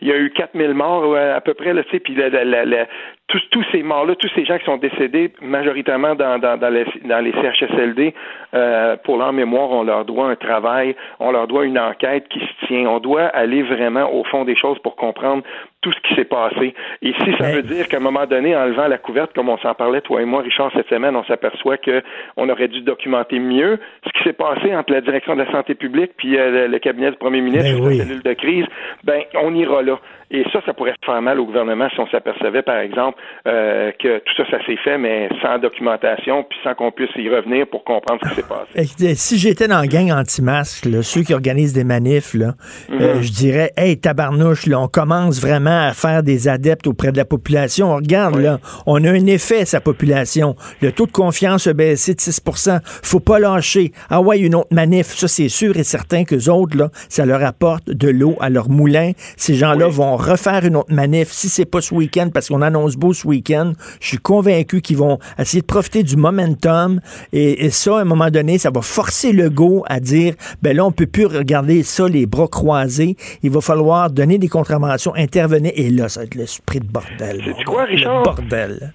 C'est quoi? Tous les mouvements euh, sociaux, fustiles de droite, de gauche, euh, de contestation, à un moment donné, arrive toujours euh, un point de rupture. On l'avait vu en 2012, il y en avait eu un aussi quand c'était le, moment donc des casseroles et de la, le printemps érable. Et moi, j'ai regardé beaucoup dernièrement comment réagissaient, par exemple, certaines des têtes d'affiche. Oui, elle est Cossette Trudel, Stéphane Blais, et dans les derniers jours, Cossette Trudel a dit voici le site pour comment demander un masque et ce masque-là est rouge, puis on va afficher maintenant notre désaccord avec un masque rouge c'était hallucinant. Généralement, on regarde les, les, les, les, commentaires sous des publications comme celle de Lucie Laurier ou d'Alex Cossette-Trudel, puis euh, quiconque s'aventure là pour critiquer va se faire complètement démolir. Mais là, tout à coup, il y a bien des gens qui disaient Wow, hey, tu nuis au mouvement, franchement, hein? partager un, un, hyperlien pour acheter un masque, on n'en veut pas de masque et tout ça. Puis moi, je te, je te, je te fais une petite prédiction. Ben, excuse-moi, parenthèse, tu avais vu la photo aussi de Lucie Laurier qui s'est fait prendre la photo, puis elle avait son masque dans sa main. Oui. Puis tout le monde y est tombé dessus en disant ben là, t'as enlevé ton masque pour la photo, Christy, mais tu mets un masque. Donc, toi, tu penses qu'il peut avoir une scission dans le groupe, là? Oui, parce que de toute façon, euh, et, c'est bien, c'est le cas, là, plusieurs personnes l'ont remarqué. Euh, tu sais, moi, j'ai un de mes amis qui, qui travaille, qui est photographe de presse, tu sais, puis il me disait, lui suivait une des manifs à Montréal, puis il dit, c'était rigolo de voir ces gens-là qui sont là, ra, ra, ra, les pancartes, puis Arruda, dictateur, tout ça, puis après ça, hop, euh, tiens, couche tard, il faut que je rentre m'acheter des cigarettes, sort son masque de sa poche. je veux dire, garde, euh, oui, parce que ce mouvement-là, en fait, c'est qu'il s'appuie euh, beaucoup sur une contestation, mais cette contestation-là, c'est pas un élément bien précis.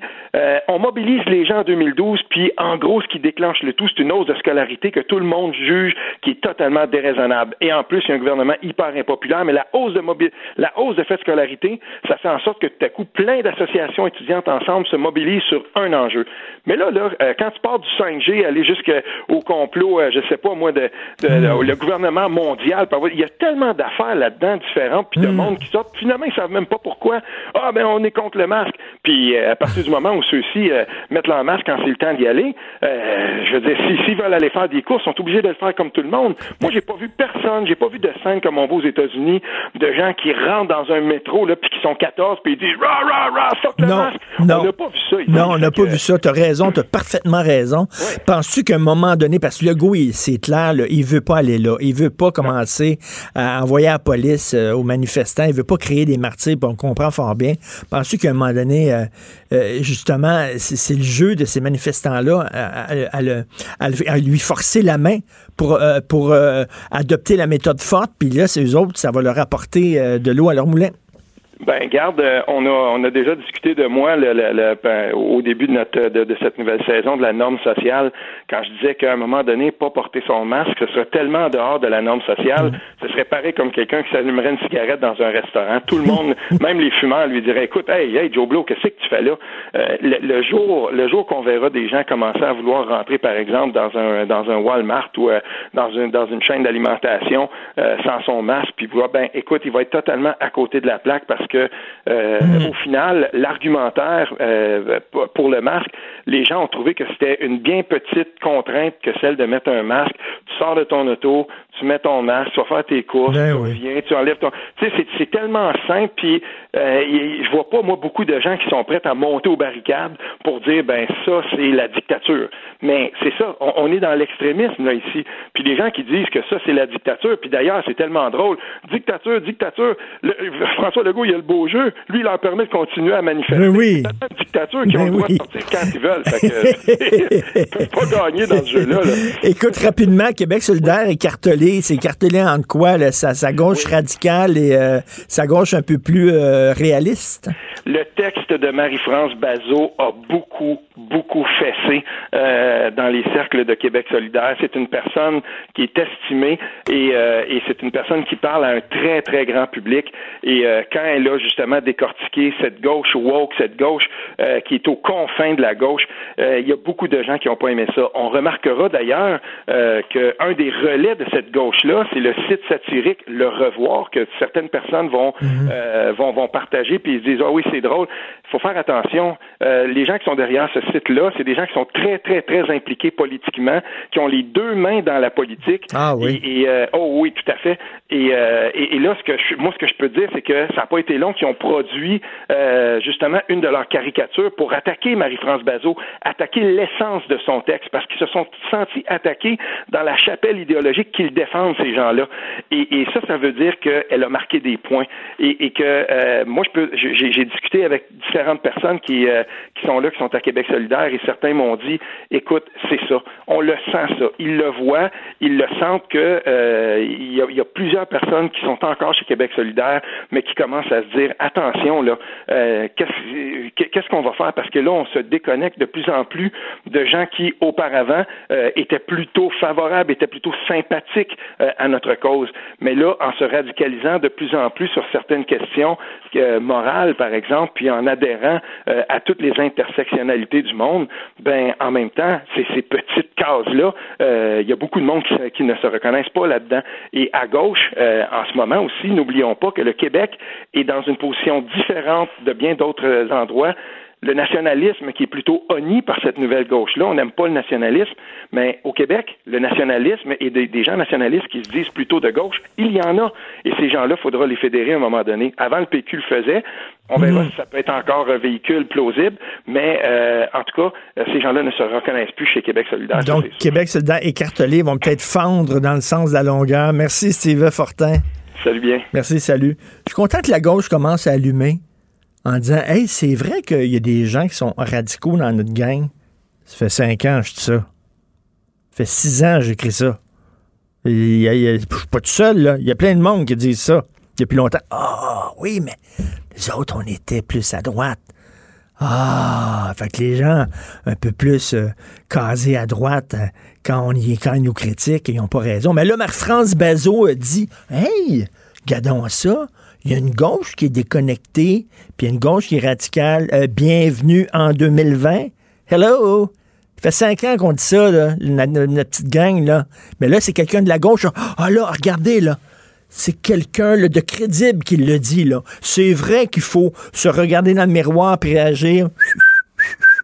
Il y a plein de gens qui disent à droite que vous êtes complètement déconnecté. Mais là, Marie-France Bazot le dit, une des leurs, soudainement. Ah!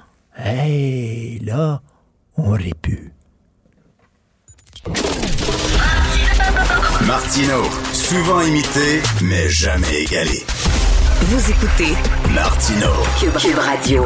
Faut-il fermer les bars? C'est ce que croit Philippe Léger, chroniqueur, blogueur au Journal de Montréal, Journal de Québec. Fermer les bars maintenant. Salut Philippe.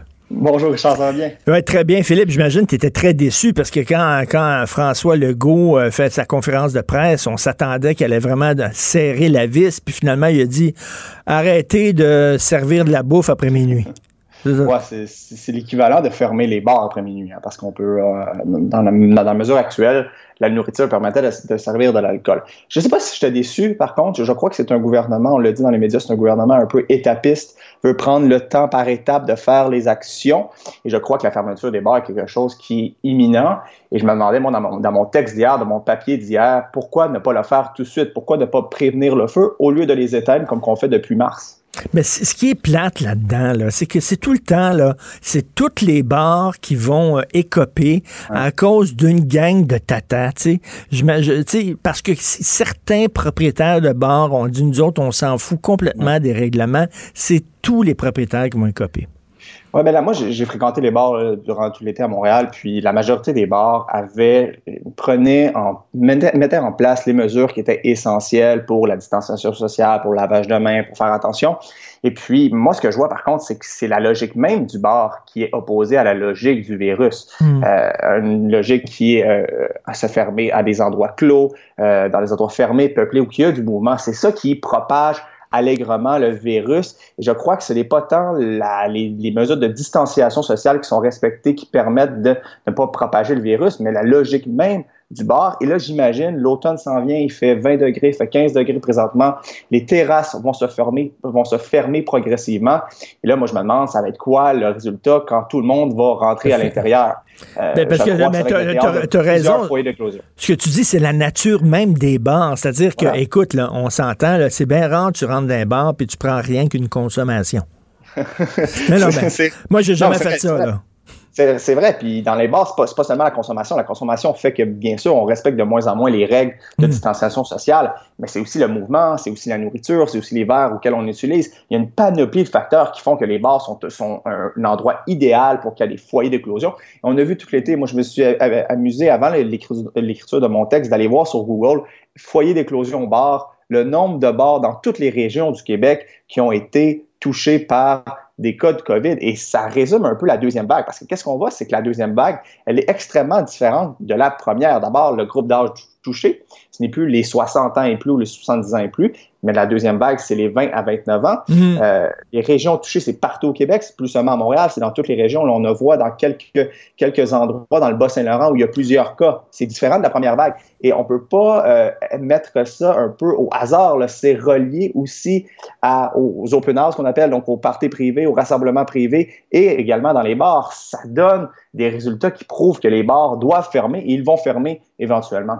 Et parce que dans un restaurant, moi, j'allais au, je suis pas allé dans des bars encore euh, pendant la pandémie, mais je suis allé au resto. Je suis allé au resto, puis au resto, ben, tu sais, tu peux, tu peux, tu marches, tu mets ton masque, tu marches à ta table, puis tu restes à ta table, puis tu manges. Puis tu sais, veux dire, un bar, c'est pas comme ça, là. Un bar, c'est que tu vois des gens, hey, il y a un de tes chums qui est là, ben non, tu vas le voir, puis tu sais, c'est comme, c'est pour le rapprochement, les bars, là c'est la logique même des contacts sociaux. Hein. C'est la logique même de la, logique. Quand, quand, je parlais de la logique pour que le virus se propage, il n'y a rien de mieux qu'un bar. Là. C'est, vraiment la logique même. Et je crois, moi, je vois la fermeture des bars comme deux façons en termes de marquer le coup idéologique, de dire voici, le gouvernement Legault dit depuis une semaine qu'il est inquiet, mais il met en place des mesurettes. Et maintenant, la fermeture des bars pourrait marquer l'imaginaire. Là, nous sommes inquiets, on prend mm. des mesures drastiques pour le reste et c'est également euh, prévenir le feu, donc être, réactif, être proactif au lieu de réactif. Pour la première fois depuis mars, prendre des mesures en place pour ne pas être à la merci d'un virus, ne pas, ne pas être à la hâte d'un virus. Puis Philippe, je pense que les gens seraient derrière François Legault s'il annonçait une fermeture des bars aujourd'hui. Moi, c'est comprendrait. François Legault est extrêmement sensible aux revendications des, des, des, des, groupes de pression particuliers comme les tenanciers de bars. Mais je crois qu'il y a une manière pour François Legault de mettre en place certaines mesures comme la fermeture les bars en compensant généreusement les bars, en leur offrant une, horizon de temps clair dire d'octobre à novembre, durant la deuxième vague, pendant qu'on pense la période de temps de deuxième vague, on ferme les bars, mais par la suite, on les rouvre. On vous compense généreusement par des mesures qui viennent de Québec, mais qui pourraient être, euh, disons, des mesures aussi généreuses à la Trudeau. Donc, en ouvrir le portefeuille généreusement pour les bars et leur dire, ne vous inquiétez pas, le gouvernement du Québec va être là pour vous à l'image que le gouvernement du Québec a été là pour la population générale du Québec et de dire, regardez, d'octobre, novembre, on ferme, après on rouvre. Donc, il y aurait des manières de, de, de, de, ne pas succomber à la pression populaire et de faire taire un peu les critiques en leur disant, écoutez, là, on vous aide de ce côté-là, aidez-nous et aidez l'intérêt commun. Puis qu'est-ce que tu penses euh, des, euh, des, gens, mettons, les propriétaires qui disent, nous autres, on a un bar à vin. C'est pas la même chose, c'est pas des jeunes qui viennent faire le party puis tout ça, c'est des gens qui, qui s'assoient puis qui dégustent du vin avec le petit doigt dans airs puis qui sont... C'est des restaurants. Ce, genre de, ce genre de, de, place-là, c'est souvent des restaurants où qui servent la nourriture. Je pense qu'il y a moyen de ne pas être euh, drastique et de dire, si vous voulez que votre bar se transforme en restaurant puis vous fermez à 10 heures, il y a quelque chose qui peut être fait dans les subtilités. Euh, le cas de la, de la Colombie-Britannique est intéressant parce qu'il y a une semaine environ, la Colombie-Britannique a décidé de fermer les bars à partir de 10 heures et de ne plus servir, à partir de 23 heures, de ne plus servir d'alcool à partir de 10 heures et de descendre la musique dans les bars pour pas que les gens parlent plus fort et qu'on va mettre en place un peu des, euh, des mesures pour empêcher la propagation. Donc, il y a des cas comme la Colombie-Britannique qui réussit à trouver des, des, justes milieux qui, je crois, seront nécessaires pour, pour la, prochaine, la deuxième vague. Qu'est-ce que tu penses des gens qui continuent de fréquenter les bars? Parce que oui, le, le, gouvernement peut les fermer, mais tu peux aussi, comme citoyen, dire, ben moi, je vais pas là, je ne fréquente pas ces endroits-là. Qu'est-ce que tu penses qu'il y a des gens qui continuent malgré tout à aller dans les bars actuellement? c'est le choix du citoyen, ultimement. Mais je crois que plus largement, euh, depuis le début de la pandémie, les citoyens québécois font confiance au gouvernement du Québec pour savoir ce qu'ils ont le droit de faire et ne pas faire. Euh, la plupart des gens ont décidé de se rendre dans les bars quand le gouvernement du Québec leur a dit OK, c'est correct, vous pouvez y aller. Et je crois même qu'il y a plusieurs tenanciers de bars qui ont mis en place des mesures en faisant confiance à leur gouvernement. Il y avait un lien de confiance qui s'est bâti entre les Québécois et le gouvernement qui est très différent qu'aux États-Unis. Hein. Aux États-Unis, il y a ce lien de confiance-là n'existe tout simplement pas. Le gouvernement, c'est quelque chose dont, on doit se méfier. Hmm. Mais ici, au Québec, il a réussi à bâtir un lien de confiance, euh, disons, par son, par son ton plus euh, très père de famille. Il a réussi à faire respecter les règles en grande majorité. Il y aura toujours dans les marches certains, certains groupes de sociétés auxquels, auxquels disons, l'intérêt commun n'existe pas. Ils n'y ont que leur parti nombril. Euh, mais je crois qu'en grande majorité, le citoyen a fait confiance au gouvernement. Et, dans cette vague-là, s'il réussit si ici le gouvernement décide de fermer les bars, le citoyen va lui faire confiance. Il va dire le gouvernement a fait de la bonne chose. J'ai lu quelque part que les sonogués, puis là, je vise pas la communauté homosexuelle. S'il y avait l'équivalent de sonogués chez les hétéros, je dirais la même affaire. Là. Il y a peut-être des clubs échangistes aussi qui sont encore ouverts, mais les sonogués étaient ouverts. Moi, je peux pas, je peux pas croire ça. Puis il y a des bandes de danseuses, je crois qui sont encore ouverts en pleine pandémie. Euh, On s'attendrait à ce que François Legault soit un peu plus sévère quand même. C'est un peu plus sévère, mais je crois euh, de, son côté que François Legault attend de faire étape par étape. Je crois qu'il, peu à peu, pendant que le mois d'octobre va arriver, il va prendre des mesures de plus en plus sévères euh, qui vont lui permettre de, de, de, restreindre un peu la pandémie, de reconfiner partiellement certains facteurs. Parce que le gouvernement là, Legault a deux leviers d'action. D'abord, il y a la sensibilisation. Il l'a fait pendant la première vague. Euh, il a parlé de solidarité, il a parlé de ça va bien aller, il a parlé d'une panoplie de choses qu'on connaît, ces expressions qu'il a utilisées pendant la première vague. Et je crois que pendant la deuxième vague, il doit retrouver une nouvelle communication politique pour raccrocher les gens à la, deuxième vague, à la, manière de faire attention. Et je crois le deuxième, le deuxième levier, c'est les politiques publiques. Là, on parle de bord, là, on parle euh, de reconfinement partiel. Il y a deux leviers essentiellement. À part ça, il ne peut pas rien faire d'autre. Écoute, euh, je ne veux pas venir sur la guerre des générations, mais bon, tu es un millénial, je ne le suis pas. Il y a des gens qui disent que les jeunes sont respectent moins les consignes. Moi, je sais pas. Qu'est-ce que tu en penses de ça?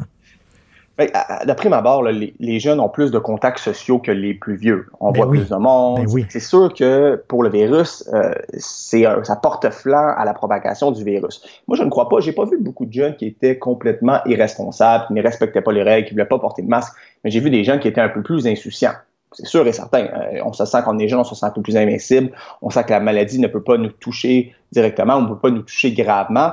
Euh, c'est sûr que les jeunes sont un peu plus insouciants que euh, les personnes âgées parce que c'est leur vie mais, mais, en même temps, en même temps, écoute, Philippe, c'est plus dur pour un jeune. Tu sais, moi, me demander de rester chez moi puis de pas sortir puis de faire attention, il n'y a, a, pas de problème. J'ai passé l'âge de, de, sortir tous les soirs. Mais tu sais, quand t'es jeune, Christy, t'es faite pour sortir, là, de dire, c'est plus difficile pour les jeunes de respecter ça c'est dans la nature même de la ben jeunesse de vouloir rencontrer des gens, de vouloir euh, rencontrer de nouvelles personnes. Puis quand je, quand je faisais la subtilité entre irresponsabilité et insouciance, je crois que c'est ça. L'irresponsabilité, c'est quelque chose que, qui est un peu, euh, qui est malheureux, qui est extrêmement grave, mais l'insouciance fait un peu partie de la jeunesse.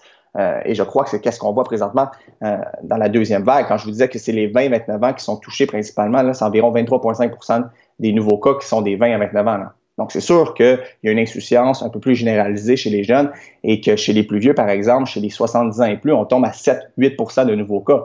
Donc, c'est sûr que chez les jeunes, il y a une insouciance. En tout cas, si j'étais propriétaire de bar, euh, je, commencerais à, avoir chaud parce que c'est sûr que dans les prochains jours, c'est certain que le gouvernement Legault va annoncer la fermeture des bars. Là. C'est, Pour moi, Ouais, pour moi, c'est quelque chose d'inévitable. Tout à fait.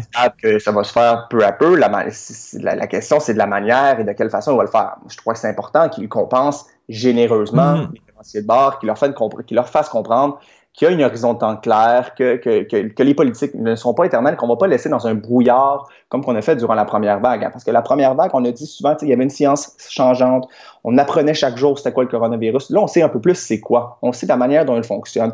On le sait qu'il peut se répandre par les airs. Et donc, le gouvernement de Legault a une capacité d'action et peut prévenir au lieu de simplement éteindre les feux, comme je le disais en début de segment. Bon, bon, on boira à la maison. Merci, Philippe Léger. Salut. Merci à toi, Richard. Salut, chroniqueur, blogueur, Journal de Montréal, Journal de Québec. La Banque Q est reconnue pour faire valoir vos avoirs sans vous les prendre. Mais quand vous pensez à votre premier compte bancaire, tu sais, dans le temps à l'école, vous faisiez vos dépôts avec vos scènes dans la petite enveloppe. Hmm, c'était bien beau. Mais avec le temps, ce vieux compte-là vous a coûté des milliers de dollars en frais, puis vous ne faites pas une scène d'intérêt. Avec la Banque Q, vous obtenez des intérêts élevés et aucun frais sur vos services bancaires courants. Autrement dit, ça fait pas mal plus de scènes dans votre enveloppe, ça. Banque Q, faites valoir vos avoirs. Visitez banqueq.ca pour en savoir plus. Si c'est vrai qu'on aime autant qu'on déteste, Martineau, C'est sûrement l'animateur le plus aimé au Québec. Vous écoutez Martineau. Cube Radio. Alors, on vous affirme là, que euh, à 10h15, il y a une conférence de presse qu'on va aller probablement suivre en direct de la directrice de la santé publique de Montréal. Ça a l'air que c'est très important. Là, tout le monde se dit, OK, ils vont changer la couleur de la ville. Est-ce qu'on passe au code orange? Euh, on ne sait pas, mais à 10h15, on peut, on peut le soupçonner. Donc, euh, une annonce importante pour Montréal. Ça va pas bien. Et d'ailleurs, c'est ce que nous dit Jean-Denis Garon, chroniqueur au Journal de Montréal. Si vous voulez, avoir un sourire et être optimiste aujourd'hui, tabarnouche, vous, vous allez avoir besoin de deux cafés après avoir lu sa chronique. Salut, Jean-Denis. Salut, ça va? Ben non, ça va pas. J'ai lu ta chronique. Non, non et non. Tout ne va pas bien aller. Alors, toi, le, le- le- le petit arc-en-ciel, tu dis, oui, faut regarder la réalité en face. Ben, ben- ben d'abord, euh, je, je trouve pas que ton introduction est juste pour la raison suivante. Moi, j'ai toujours pensé que les gens appréciaient se faire dire la vérité. Je pense qu'à un moment donné, quand tu crées des fausses attentes aux gens, quand tu leur dis que à fin octobre, ils vont être encore dans les restaurants, que les bars vont rester ouverts, etc., etc., quand tu leur dis qu'ils vont rentrer au bureau, puis que ça va être comme avant, ah, même si tu rentres au bureau, moi, j'y suis au bureau, là, c'est pas comme avant. C'est pas le fun. Tu veux pas être là. Quand on leur dit ça, mais ça crée des attentes. Puis après ça, ils sont déçus. Puis ça fait, c'est encore pire que ça aurait été si tu avais dit la vérité. Fait que ce que je dis dans ma chronique, là, puis j'invite les gens à la lire, c'est Ben oui. 1 plus 1 égale 2. C'est que je commence par ça. Puis je dis, regardez, il y a des faits de base, là, puis c'est des choses qui sont vérifiables, qui sont objectives. Vous pouvez les interpréter, mais c'est objectif. La volée économique qu'on a mangée dans une très courte période de temps au début de la pandémie, c'est pire que ce qu'on a appelé la grande récession en 2008-2009. Ben ouais, Bon, d'abord, c'est ça. La confiance des consommateurs, présentement, il y a une érosion de ça parce qu'on sait que les mesures fédérales d'aide vont ou bien se terminer ou bien changer de nature. Puis, comme le Parlement ne siège pas, on n'a pas de discours du trône, les gens vivent dans l'incertitude. Confiance du consommateur, c'est quoi? C'est- C'est-à-dire que les gens euh, ne planifient pas des gros achats Ben, prochainement. Si toi, tu as une entreprise, puis tu vends des biens, tu vends, euh, bon, on va parler de la mairesse, tu vends des bicyclettes, ou bien tu vends des ordinateurs. Euh, Peut-être que toi, tu te dis, ma business va bien, puis moi, ben, je suis un travailleur autonome, puis je gagne bien ma vie. Mais si la personne qui achète tes biens à la paire, sa PCU, ben, vient plus dans ton magasin, toi, tu es dans le trouble. Il y a des effets de contagion de ça. Alors, tant que les consommateurs achètent, puis ils prennent leur argent, puis ils viennent dans les commerces, ça va bien. Mais à partir du moment où la confiance du consommateur tombe, tu as un gros problème. Tu as des effets de contagion là, dans l'économie. L'autre chose, c'est, écoute, il y a une dizaine de jours, là, on, quoi, une semaine et plus- un peu plus, on passait au-dessus de 200 cas par jour. On était à 183, puis 184. Puis on était tous là à checker le 200. Puis les gens que je connais en santé publique, check, ils disaient à peu près 200, t'es en mode, là, on est dans le trouble. Là, on passe au 300. Quand on passait au 300, Richard, en mars passé, là, quand on a passé le 300, le monde capotait. Mais il là, il y a, manifeste. attends, mais là, 300 cas, mais il y a combien de cas graves là-dedans, dans 300 cas?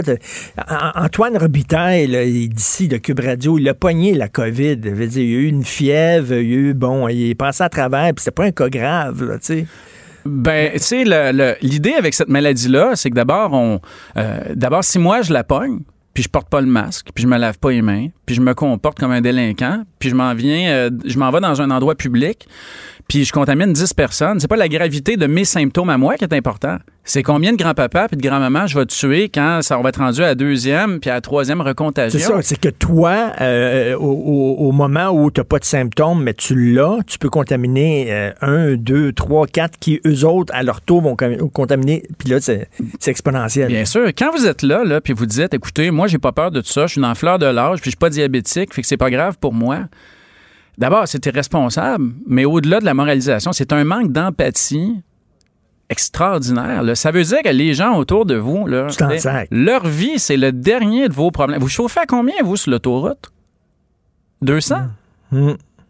C'est un peu ça. Mais, mais, mais, OK, il y a des gens qui disent, là, ceux qui, qui manifestent contre la, gestion du gouvernement, qui disent, parce que toi, tu arrives en disant l'économie, ça va très, très mal.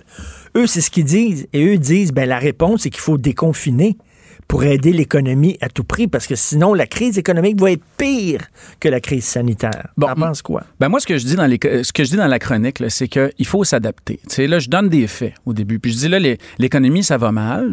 Puis, soit dit en passant, tant que nos partenaires économiques aussi ont des mesures de confinement, vous déconfinerez ce que vous voudrez, ça ne fera pas arriver des containers plus vite au port de Montréal. Juste qu'on s'entende là-dessus, là. Il y a des gens que je connais qui ont commandé des meubles, ça fait trois ans, qui, euh, trois mois, qui, euh, qui, qui soupent à la japonaise dans leur salon parce qu'ils attendent que ça arrive d'Asie, là, dans des grands magasins. Il y a ça. Moi, ce que je dis, c'est qu'il faut s'adapter. Il y a des très bons éditoriaux qui sont sortis dans plein de journaux, dans plein d'endroits où on dit le télétravail, évidemment, c'est pas la panacée, on a besoin d'interaction humaine, etc.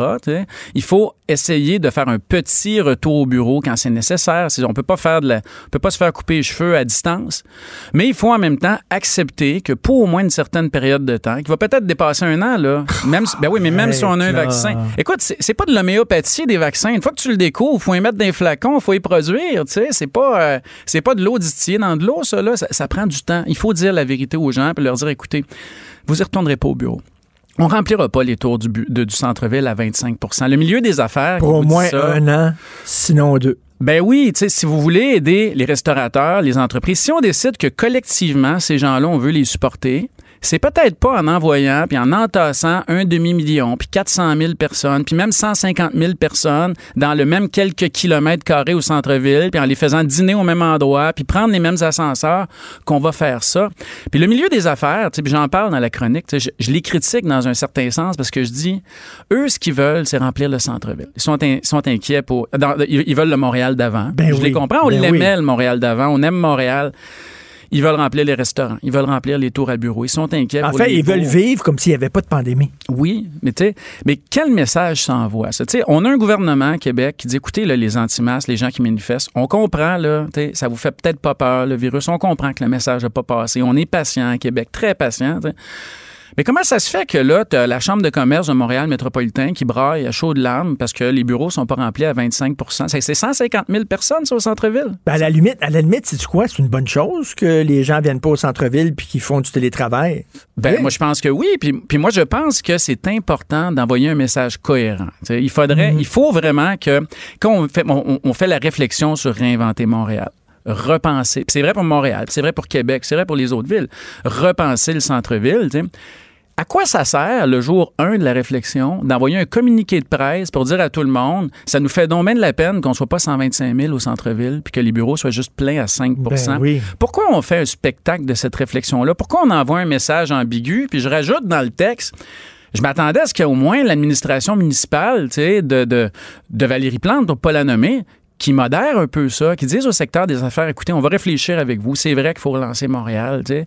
Mais on peut-tu juste pas émettre des communiqués de presse à tous les cinq, secondes en il disant faut, Il faut le relancer sur des bases réalistes. Ben oui, on peut pas passer notre temps à dire au monde, il faudrait qu'on soit 100 000 au centre-ville demain matin, sinon on est dans le trouble. Parce que effectivement, si effectivement euh, on faisait ce que le ce que les autres voudraient qu'on fasse, qu'on retourne tout au centre-ville, puis ça, ce serait pas une bonne nouvelle pantoute, là. Exactement. Avec là, tu sais les gens en santé publique, les paris sont ouverts sur quand on passe à l'orange, sur quand on passe au rouge. on parle de mode pré-alerte puis alerte. Puis là, là, on a des conférences de presse. Puis là, ça recommence. On va être arrivé à nos écrans à la même heure qu'avant, encore. Comme quand j'étais petit pour passe-partout. Là, tout le monde est en avant là-dessus. Puis là, tu as la Chambre de commerce qui dit il faudrait remplir nos tours à bureau à 25 Tu as la mairesse qui sort avec son, son, son, beau grand sourire pour nous dire oui, oui, oui, il faudrait vivre le centre-ville. Puis qu'est-ce qui se passe dans le message? Mais écoute, au-delà de l'économie, là, moi, j'ai une crainte en tabarnouche parce que là, à 10h15, je pense qu'on s'attend à ce qu'on passe euh, à l'Orange à Montréal. Au-dessus de 300 cas, je serais pas surpris.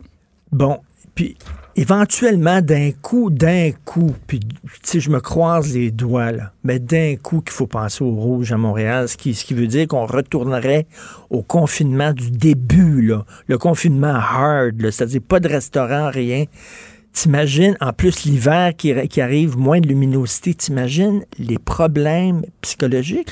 Il y a ça. Écoute, la euh, déprime des gens on a une meilleure connaissance de, euh, de la façon dont la maladie se propage. Il y a des outils aujourd'hui, statistiques, économiques, épidémiologiques, euh, qui nous permettent de savoir dans quel secteur, si les secteurs sont ouverts ou fermés, il y a plus de chances de contagion, dans quel secteur et dans quelle ville il y a plus de travailleurs âgés qui travaillent, il y en a plus qui prennent le transport en commun.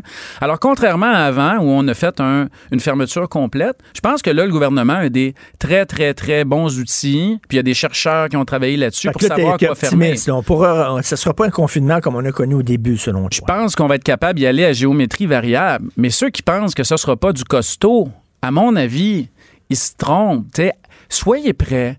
Arrangez-vous un beau bureau à la maison. Parlez à votre blonde, votre chum. Arrangez-vous. Je veux-tu acheter du papier de toilette tantôt, moi, là? Moi, si j'étais toi, Richard, là, à la sortie de l'émission, je courrais chez Costco à grande vitesse. Oh my God! Ben, il y a deux façons hein, d'envisager la façon de gouverner. Il y a la façon ta façon, c'est-à-dire je ne veux pas infantiliser les gens. Euh, les gens sont des adultes responsables, ils veulent savoir l'heure juste et je vais leur donner. Et il y a une autre façon en disant, bon, on leur dira pas tout de suite, ça va créer une panique, ça va les faire freaker, euh, on va y aller petit peu par petit peu, on va leur cacher un peu la vérité, on va, on en sait plus qu'eux autres, mais on leur dira pas. il y a vraiment deux façons. Toi, tu prends les gens en disant, ben, vous êtes responsable, vous voulez savoir ce qui se passe, ben voici, les nouvelles sont pas bonnes. Ben moi, je pense, puis tu sais, c'est ce qu'on appelle la, cognition, là, qu'on a un environnement, puis on regarde l'information qui est disponible pour nous, puis souvent, c'est ces réseaux sociaux, puis c'est pas toujours de la bonne information. Puis entre l'info qu'on regarde puis la décision qu'on prend, il y a un filtre. sais. Puis si le gouvernement met pas d'effort pour nous fournir la bonne information, pour la marteler, même pour aller dans les réseaux sociaux, puis pour faire en sorte que les gens réfléchissent correctement, les gens vont en avoir d'autres informations, puis ils vont en avoir de la fausse information, hmm. puis ils vont prendre des mauvaises décisions. Puis une fois que tu as fait ton opinion, elle est pas mal plus dure à changer que quand tu n'y as pas pensé encore. moi, je pense que c'est un problème. Dis donc la vérité au monde. Québec solidaire reprochait ça hier au gouvernement en disant vous avez un problème de communication. Vous devriez mieux mieux expliquer ce que vous voulez faire. Oui, oui, puis d'autre part, tu sais, ça n'a jamais été aussi difficile de communiquer parce que tu sais, tu rappelles-toi de la crise du verglas, là, on avait deux bulletins de nouvelles par jour à peu près. On attendait Lucien Bouchard et le monsieur en col roulé qui nous disent ce qui se passe, puis c'était fait là. Là aujourd'hui, tu as des réseaux sociaux qui captent 90 de l'attention des gens, c'est très très difficile. Il n'a jamais été aussi nécessaire de dire la vérité aux gens le plus directement possible, le plus rapidement possible parce qu'il y a d'autres gens qui inventent des vérités. Mais OK, en terminant, Jean-Denis, euh, cette crise-là qui est majeure, la crise économique, ça va prendre du temps avant qu'on s'en sorte. Mettons, le même si, mettons, demain, on a un vaccin, boum. Mais même là, ça va prendre du temps avant qu'on sorte du trou qu'on a creusé. Mais regarde bien, là, euh, au début de la crise, puis là, on s'entend, ça faisait deux, trois semaines, tout était fermé. Tout, tout, était fermé. L'Europe avait fermé avant nous autres, la Chine était en shutdown. Il y a des gens intelligents et éduqués que je connais qui disaient ça va être une crise en V. Ça va descendre, paf, ça va remonter. Écoute, même des gens qui connaissent ça, l'économie, on s'est tout fait prendre. Là, on s'est dit, hey, tout va fermer, on va avoir une baisse du produit intérieur brut de 30% Puis en ouais, le upswing, toi. Puis les gens pensaient des affaires, les gens pensent encore des affaires de même. J'espère que vous avez compris que le PIB, là, ce qu'on produit dans une année, là, euh, ces derniers mois, il est tombé au niveau de 2015 si vous avez un enfant de 15 ans aujourd'hui, ce qu'on produit au Canada, c'est tombé au même niveau que ce qu'on produisait à sa naissance. Puis on se split ça à une, population plus grande par habitant. Ah, là. Fait que, tu sais, prenez votre mal en patience. Mais quelle coïncidence quand même que tu arrives avec cette chronique-là à la journée même où Montréal, justement, fait le même exercice que toi, c'est-à-dire on va vous regarder dans les yeux puis on va vous dire ça va pas bien. Puis si on rame pas toutes dans le même bar, la barque, elle va tourner en rond. Il faut qu'on rame dans, toutes du même côté, qu'on réfléchisse à ça, qu'on fasse nos efforts. Ça sera pas facile il faut le faire. Merci, Jean-Denis Garon. Toujours un plaisir de te parler, de t'écouter. Merci beaucoup. On peut lire Jean-Denis Garon, euh, sa chronique dans le Journal de Montréal, le Journal de Québec. Merci. La Banque Q est reconnue pour faire valoir vos avoirs sans vous les prendre. Mais quand vous pensez à votre premier compte bancaire, tu sais, dans le temps à l'école, vous faisiez vos dépôts avec vos scènes dans la petite enveloppe. Hmm, c'était bien beau. Mais avec le temps, à ce compte-là vous a coûté des milliers de dollars en frais, puis vous ne faites pas une scène d'intérêt. Avec la banque Q, vous obtenez des intérêts élevés et aucun frais sur vos services bancaires courants. Autrement dit, ça fait pas mal plus de scènes dans votre enveloppe, ça. Banque Q, faites valoir vos avoirs. Visitez banqueq.ca pour en savoir plus. Martino. Même avec un masque, c'est impossible de le filtrer. Vous écoutez Martino. Cube Radio. Le, le commentaire de Mathieu Boccoté, dépensé pas comme les autres. Tu as entendu ta pub, Mathieu Bas, qui ont fait une nouvelle pub à Cube Radio. C'est celui qui, qui parle avec plus de mots que le dictionnaire encore. Ah, mais c'est quand même pas mal, ça. C'est bien, hein? Comme je suis heureux de l'apprendre, je suis le litré. Mathieu, euh, tu veux parler d'écologie, mais je veux t'entendre avant tout euh, sur le maire de Bordeaux. J'écris là-dessus aujourd'hui qu'il ne veut pas installer un sapin de Noël. Moi, je croyais parce qu'il voulait pas offenser les, les musulmans. Là. C'est pas ça du tout. C'est parce qu'il veut pas exposer un arbre mort. Il trouve ça cruel et barbare. Ben, en fait, les, deux sujets sont liés. C'est que c'est le maire écolo de Bordeaux et euh, ça s'inscrit dans la, une série de déclarations récentes des, euh, des maires écolos issus des dernières municipales en France. Et euh, donc, l'un qui dit aujourd'hui ceux qui qui arrêtent les, euh, par exemple, les, les, immigrants clandestins, euh, les sans-papiers sont les mêmes que ceux qui arrêtaient euh, les Juifs au moment de la deuxième guerre mondiale. D'autres qui qui font de, qui font une apologie implicite du voile. Et là, on a donc ce maire, le maire de Bordeaux, qui nous dit l'arbre de Noël non parce que c'est justement un arbre mort. Il faut faire une charte des droits de l'arbre à peu près. Ben oui, il a dit, il a dit une charte des droits de l'arbre. Incroyable. Oui, c'est ben, original, disons. C'est Philippe Murray, qui est un grand écrivain français, euh, qui, se, qui annonçait nos temps, temps presque prophétiques, qui décrivait les temps de la société festive, aurait pu inventer ça, puis on aurait dit Murray, tu exagères. Mais il faut toujours se dire que quand on parle de nos progressistes, on n'exagère jamais, on est simplement en avance. C'est-à-dire, tôt ou tard, ils vont finir par dire la folie qu'on s'imagine même pas qu'ils sont capables de dire. Alors, dans le cas présent, euh, oui, c'est cette espèce d'idée, euh, la charte de Il y a les deux dimensions, ça dit en passant. Il y a l'idée aussi de provoquer les traditions euh, presque euh, pluriséculaires françaises, frapper les traditions liées à Noël, frapper les traditions liées à l'identité nationale, parce que les écolos sont très antinationalistes, entre guillemets, très hostiles à tout ce qui relève de la nation, du patrimoine de civilisation. Mais il y a aussi cette espèce d'obsession aujourd'hui, donc de de transformer euh, les villes, d'éradiquer euh, toutes, toutes les traces de la culture du monde d'hier. Et puis dès lors, on va chasser l'arbre de Noël parce que c'est un symbole de manque de sensibilité envers la végétation. Je redoute de ce point de vue l'avenir des fleuristes, euh, pauvres eux. Je Et il y a toute une... Quand on entre dans ce délire-là, euh, on faisait une blague il y a quelques années en disant, pour un écolo, si vous marchez sur le gazon, vous êtes un bourreau parce que vous torturez les brins d'herbe. Ben, eh ben, on, est rendu, là. est rendu là à peu près. On est rendu là. On, blaguait, mais non, on ne blague pas. Ils sont simplement rendus là. Donc, tout ça pour dire qu'on on, a cette illusion que euh, les, euh, les écolos eh captent une préoccupation tout à fait réelle pour l'environnement. C'est vrai qu'ils se font élire grâce, aux, à tout le moins qu'ils percent grâce aux préoccupations environnementales, mais reste à savoir si les écolos à la française, tels qu'on les voit en ce moment, sont vraiment les défenseurs d'un environnement ou est-ce qu'ils n'instrumentalisent pas la référence à l'environnement En tout cas, une chose, une chose est sûre, ils sont hypocrites parce que son bureau au maire de Bordeaux, il n'est pas fait en aluminium, il n'est pas fait en béton, il doit être fait en bois, son bureau. Oui, puis voir, il doit bien avoir quelque chose comme des, tissus d'une manière ou de l'autre sur lui. Tout n'est pas produit de pure synthèse, il n'est pas bien en plastique. De toute façon, le plastique, il n'aime pas ça. Donc, il, doit bien. On est devant quelque chose qui relève de l'absurde. Mais on ne doit, on doit jamais oublier que ce qui est pour nous absurde est pour eux lumineux. Et, ça nous ramène à la question de l'écologie politiquement, c'est-à-dire euh, la question environnementale aujourd'hui, en elle-même, quoi qu'en pensent certains, n'est ni de gauche ni de droite. La question environnementale est une question qui structure l'époque. Ensuite, il y a plusieurs manières d'y répondre. Mais la question environnementale ne saurait être tournée, euh, laissée de côté, tournée en ridicule en disant, vous savez, ça c'est, une obsession de mangeur de luzerne. Non, la question hmm. environnementale, elle est fondamentale aujourd'hui.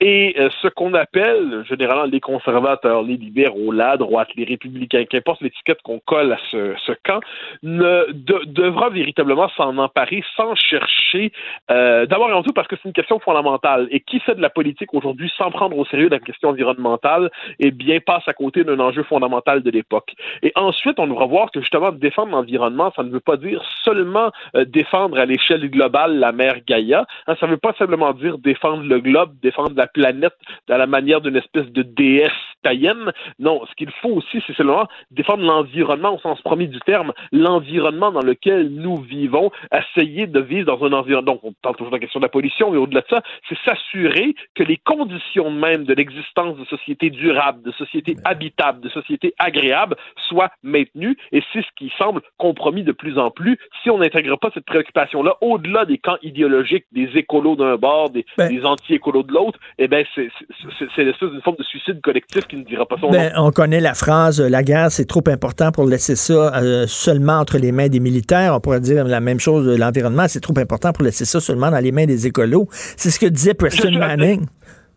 Je suis absolument d'accord là-dessus. Euh, on est devant une question effectivement trop importante. Nos écolos, on le voit par exemple en France, que c'est un peu le, le, laboratoire ces jours-ci d'écologie au pouvoir. Eh bien, ce qui les passionne, quelquefois, c'est ça va être la théorie du genre, ça va être le multiculturalisme, ça va être toute une série de mmh. sujets qui, bon, qui existent, on peut être pour ou contre, mais on cherche le lien entre la théorie du genre et l'écologie. On mmh. le cherche, on le cherche, on le cherche et on ne le trouve pas. On cherche le lien entre l'écologie ou l'écologisme et euh, la question euh, du multiculturalisme. Et on ne trouve pas. Donc là, il va falloir que cette question-là, euh, qui est une question, je ne veux, pas, je veux pas faire du millage sur mon cas, mais historiquement conservatrice, c'est-à-dire que la préservation de l'environnement, le souci écologique traverse la conscience romantique au 19e siècle, accompagne les craintes ou la méfiance devant l'industrialisation de nos sociétés, le sentiment qu'on détruit la nature et les conditions même de la vie accompagne la conscience conservatrice pendant longtemps.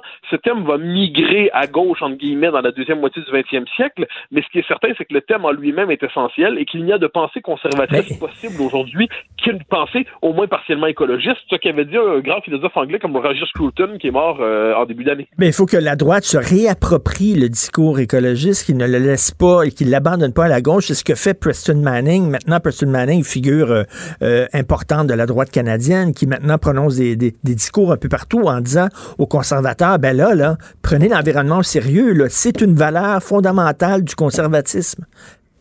Oui, puis on, on, le voit avec la question du, développement dans l'Ouest, c'est-à-dire, je comprends que la, simple réalité, euh, on pourrait dire des ressources naturelles, fait en sorte qu'on n'a pas la même sensibilité environnementale en Alberta euh, qu'au Québec. Bon, l'histoire a voulu que nous on ait l'hydroélectricité, eux ils ont le pétrole on peut comprendre que ce soit plus difficile pour eux à accepter certaines réalités. Mais le, conservatisme canadien, entre guillemets, c'est-à-dire le Parti conservateur canadien, mais au-delà du Parti conservateur, le conservatisme, s'il demeure une forme de patriotisme huileux, patriotisme pétrolier, patriotisme exagérément attaché à l'industrie euh, du pétrole en Alberta, eh bien, j'ai l'impression qu'il se tire dans les pattes à, terme parce qu'il s'empêche de répondre à des grandes questions de l'époque, finalement. Donc, comment le conservatisme canadien pourra-t-il réussir à miser sur l'exploitation des ressources, c'est une chose, mais euh, s'approprier légitimement, hmm. sincèrement, en profondeur l'enjeu environnemental, je pense que c'est une des questions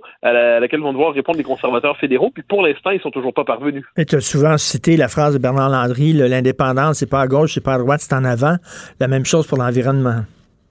Oui, oui, ben en fait, on, est, c'est une question d'époque. Ça, à un moment donné, on arrive, une civilisation prend conscience de certains enjeux, et là, tous sont obligés d'y répondre. Il y a plusieurs angles possibles. Moi, je suis jamais de ceux qui croient qu'il y a une seule réponse politique possible à un enjeu. Il y a toujours plusieurs angles, plusieurs axes de possibilités. Mais si euh, on ne prend pas au sérieux cette question, on se laisse ensevelir euh, par le déni. Et, de ce point de vue, le, le, déni de la question environnementale est aujourd'hui une forme de presque d'anti-humanisme, parce que je le redis, c'est la condition même de la survie des, sociétés humaines. Une fois que c'est dit, constatons que les écolos, les mouvements écologistes qui prétendent parler de ça, sont souvent de bien mauvais alliés de leur cause, comme on le voit en France en ce moment ben, à Bordeaux. Tout à fait, parce que pour eux autres, l'écologie est un prétexte pour parler de tout, des fois, sauf de l'écologie, sauf de l'environnement.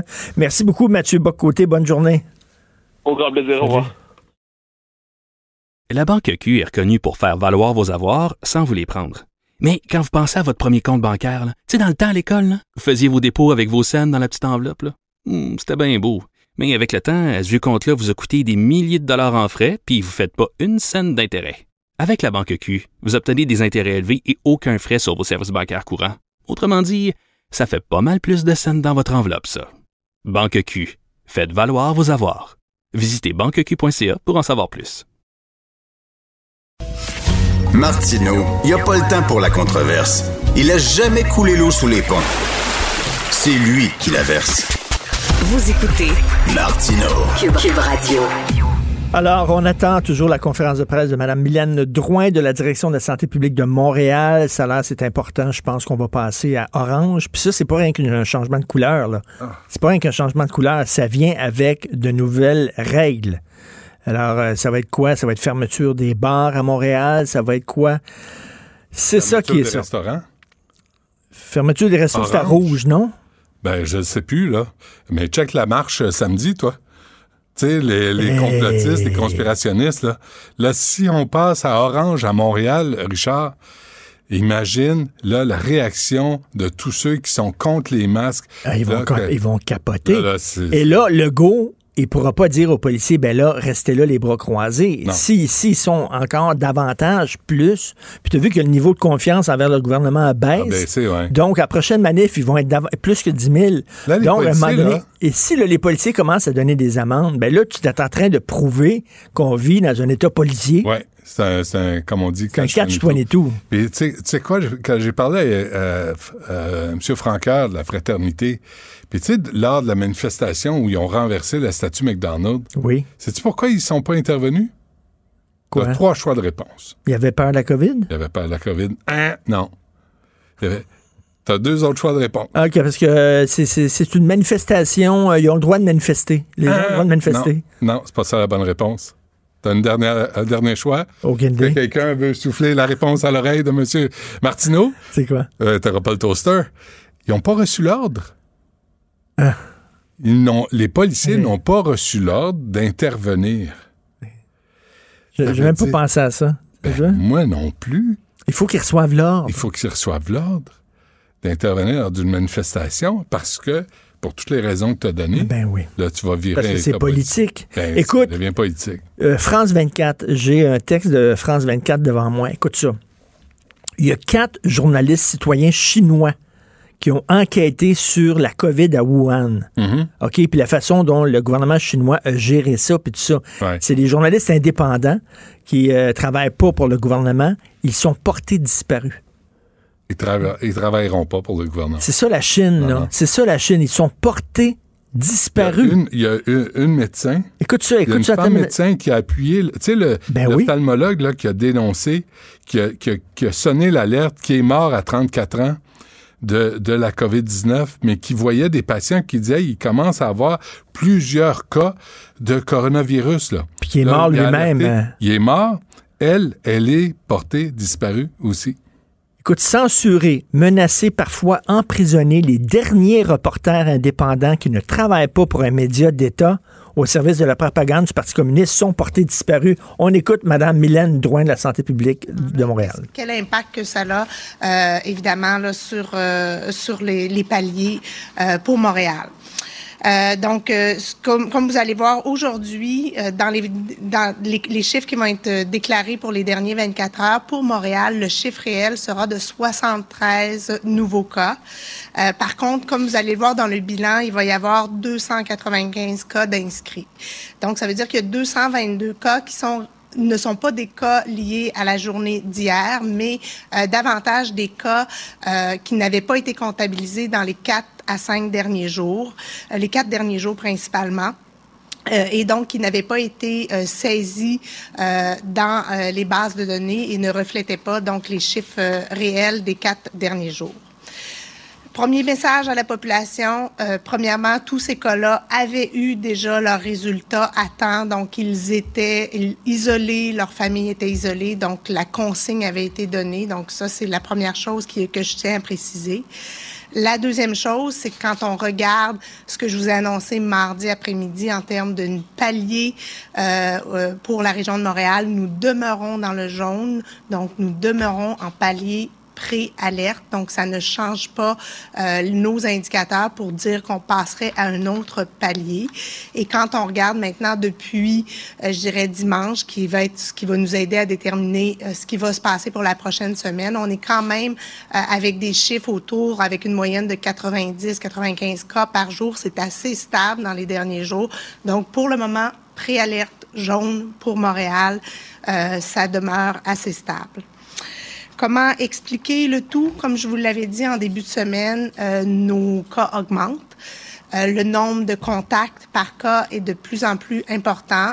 Le nombre de contacts liés aux écoles isolées aussi, aux écoles où il y a des cas sporadiques, donc les bulles classes, c'est c'est plus d'un millier de contacts de plus qui se sont ajoutés. Euh, évidemment, euh, les cas ont été dans beaucoup de milieux, fait que les, la saisie pour euh, l'ensemble des milieux où on, on, fait des investigations pour des éclosions aussi amène son lot de travail.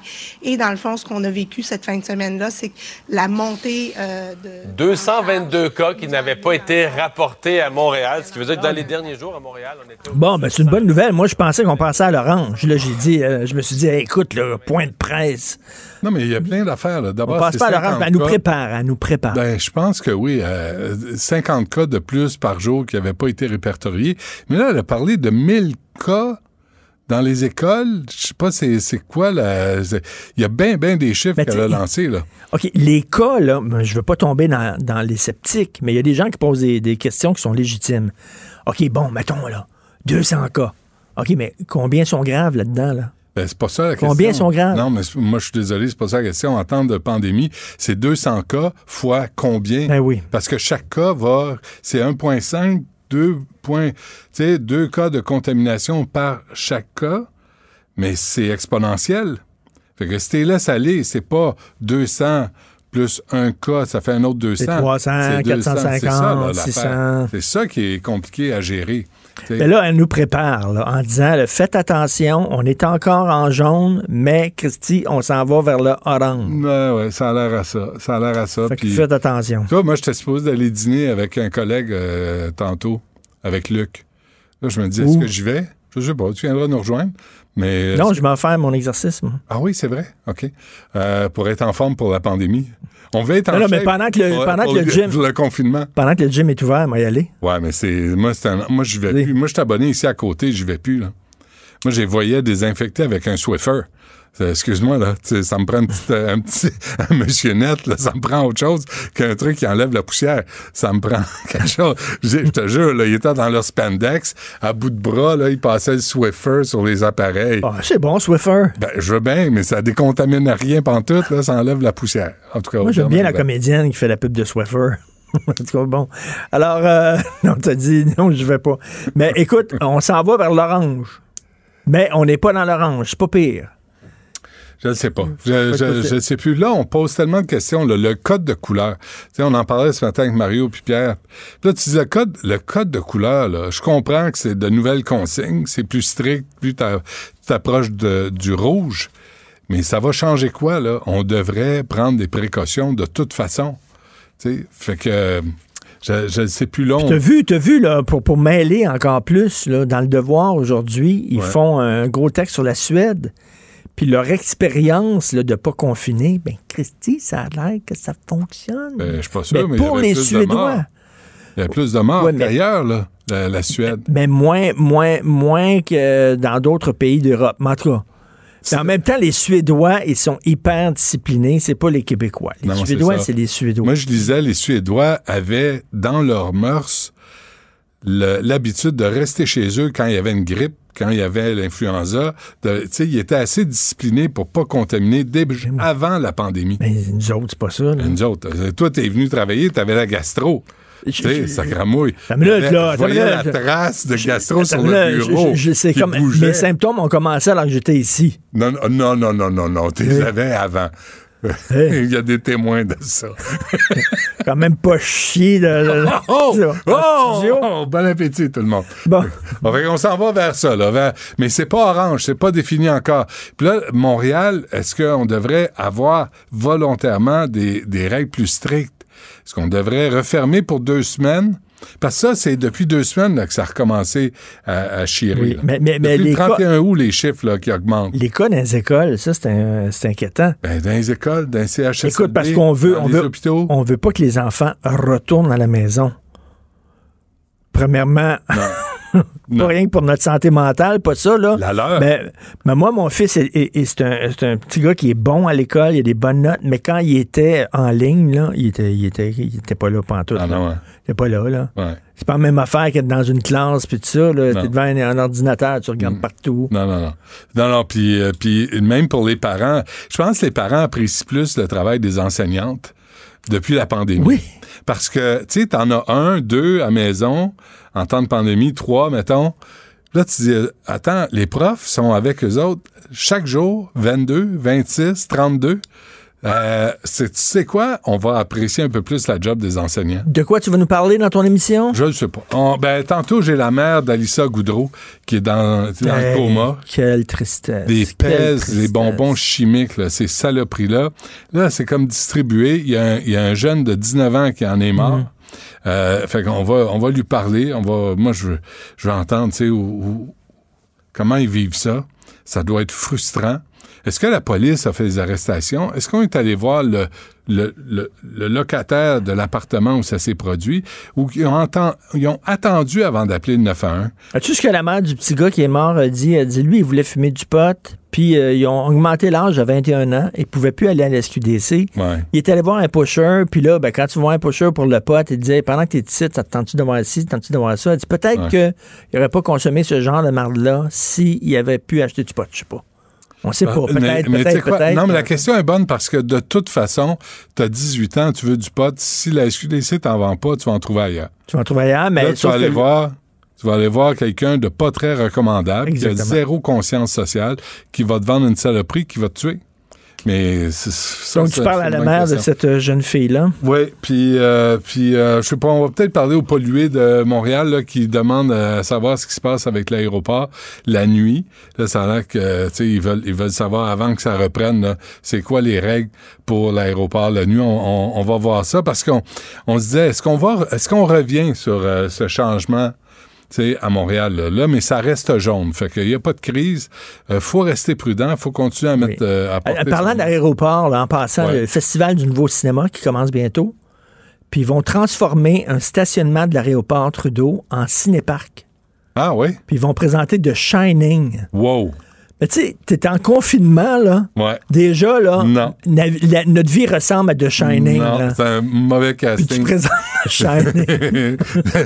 la, la- la version avec Jack Nicholson de 1980 Oui. de Stanley Kubrick. Here's Johnny. Ah ouais, non, mais c'est. Écoute, moi, je l'ai revu récemment. Là. Tu sais, puis Sais-tu quoi? J'ai même le disque, la trame sonore de ça. Et chez nous, c'est interdit de faire jouer ça. Ça fait freaker tout le monde. Début, là. T'es pas Ouais, ça. T'as presque de l'oreille. Ouais. Là, t'as la chatte là, au-dessus. En hélicoptère. Et il s'en va euh, Oui, à l'hô- à à l'hôtel. Euh, ouais. Et là, si tu prends avec ta hache. Tu l'as, toi?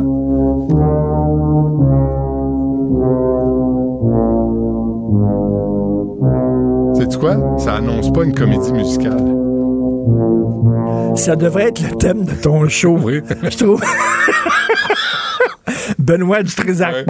Ça, ça sent bien. Je serai sous votre lit cette nuit. Oh, on va t'écouter. Merci beaucoup à Hugo Veilleux à la recherche, Ouais, Achille Moinet à la console. Oui, certain. Et on t'écoute. La bonne nouvelle, on est encore dans le jaune. On est encore dans le jaune, on n'est pas dans l'orange. Parce que l'orange, c'est le nouveau noir. En Faut autant qu'on ça. soit pas dans le brun. Oh. Demain à 8 h, Ah. Cube Radio.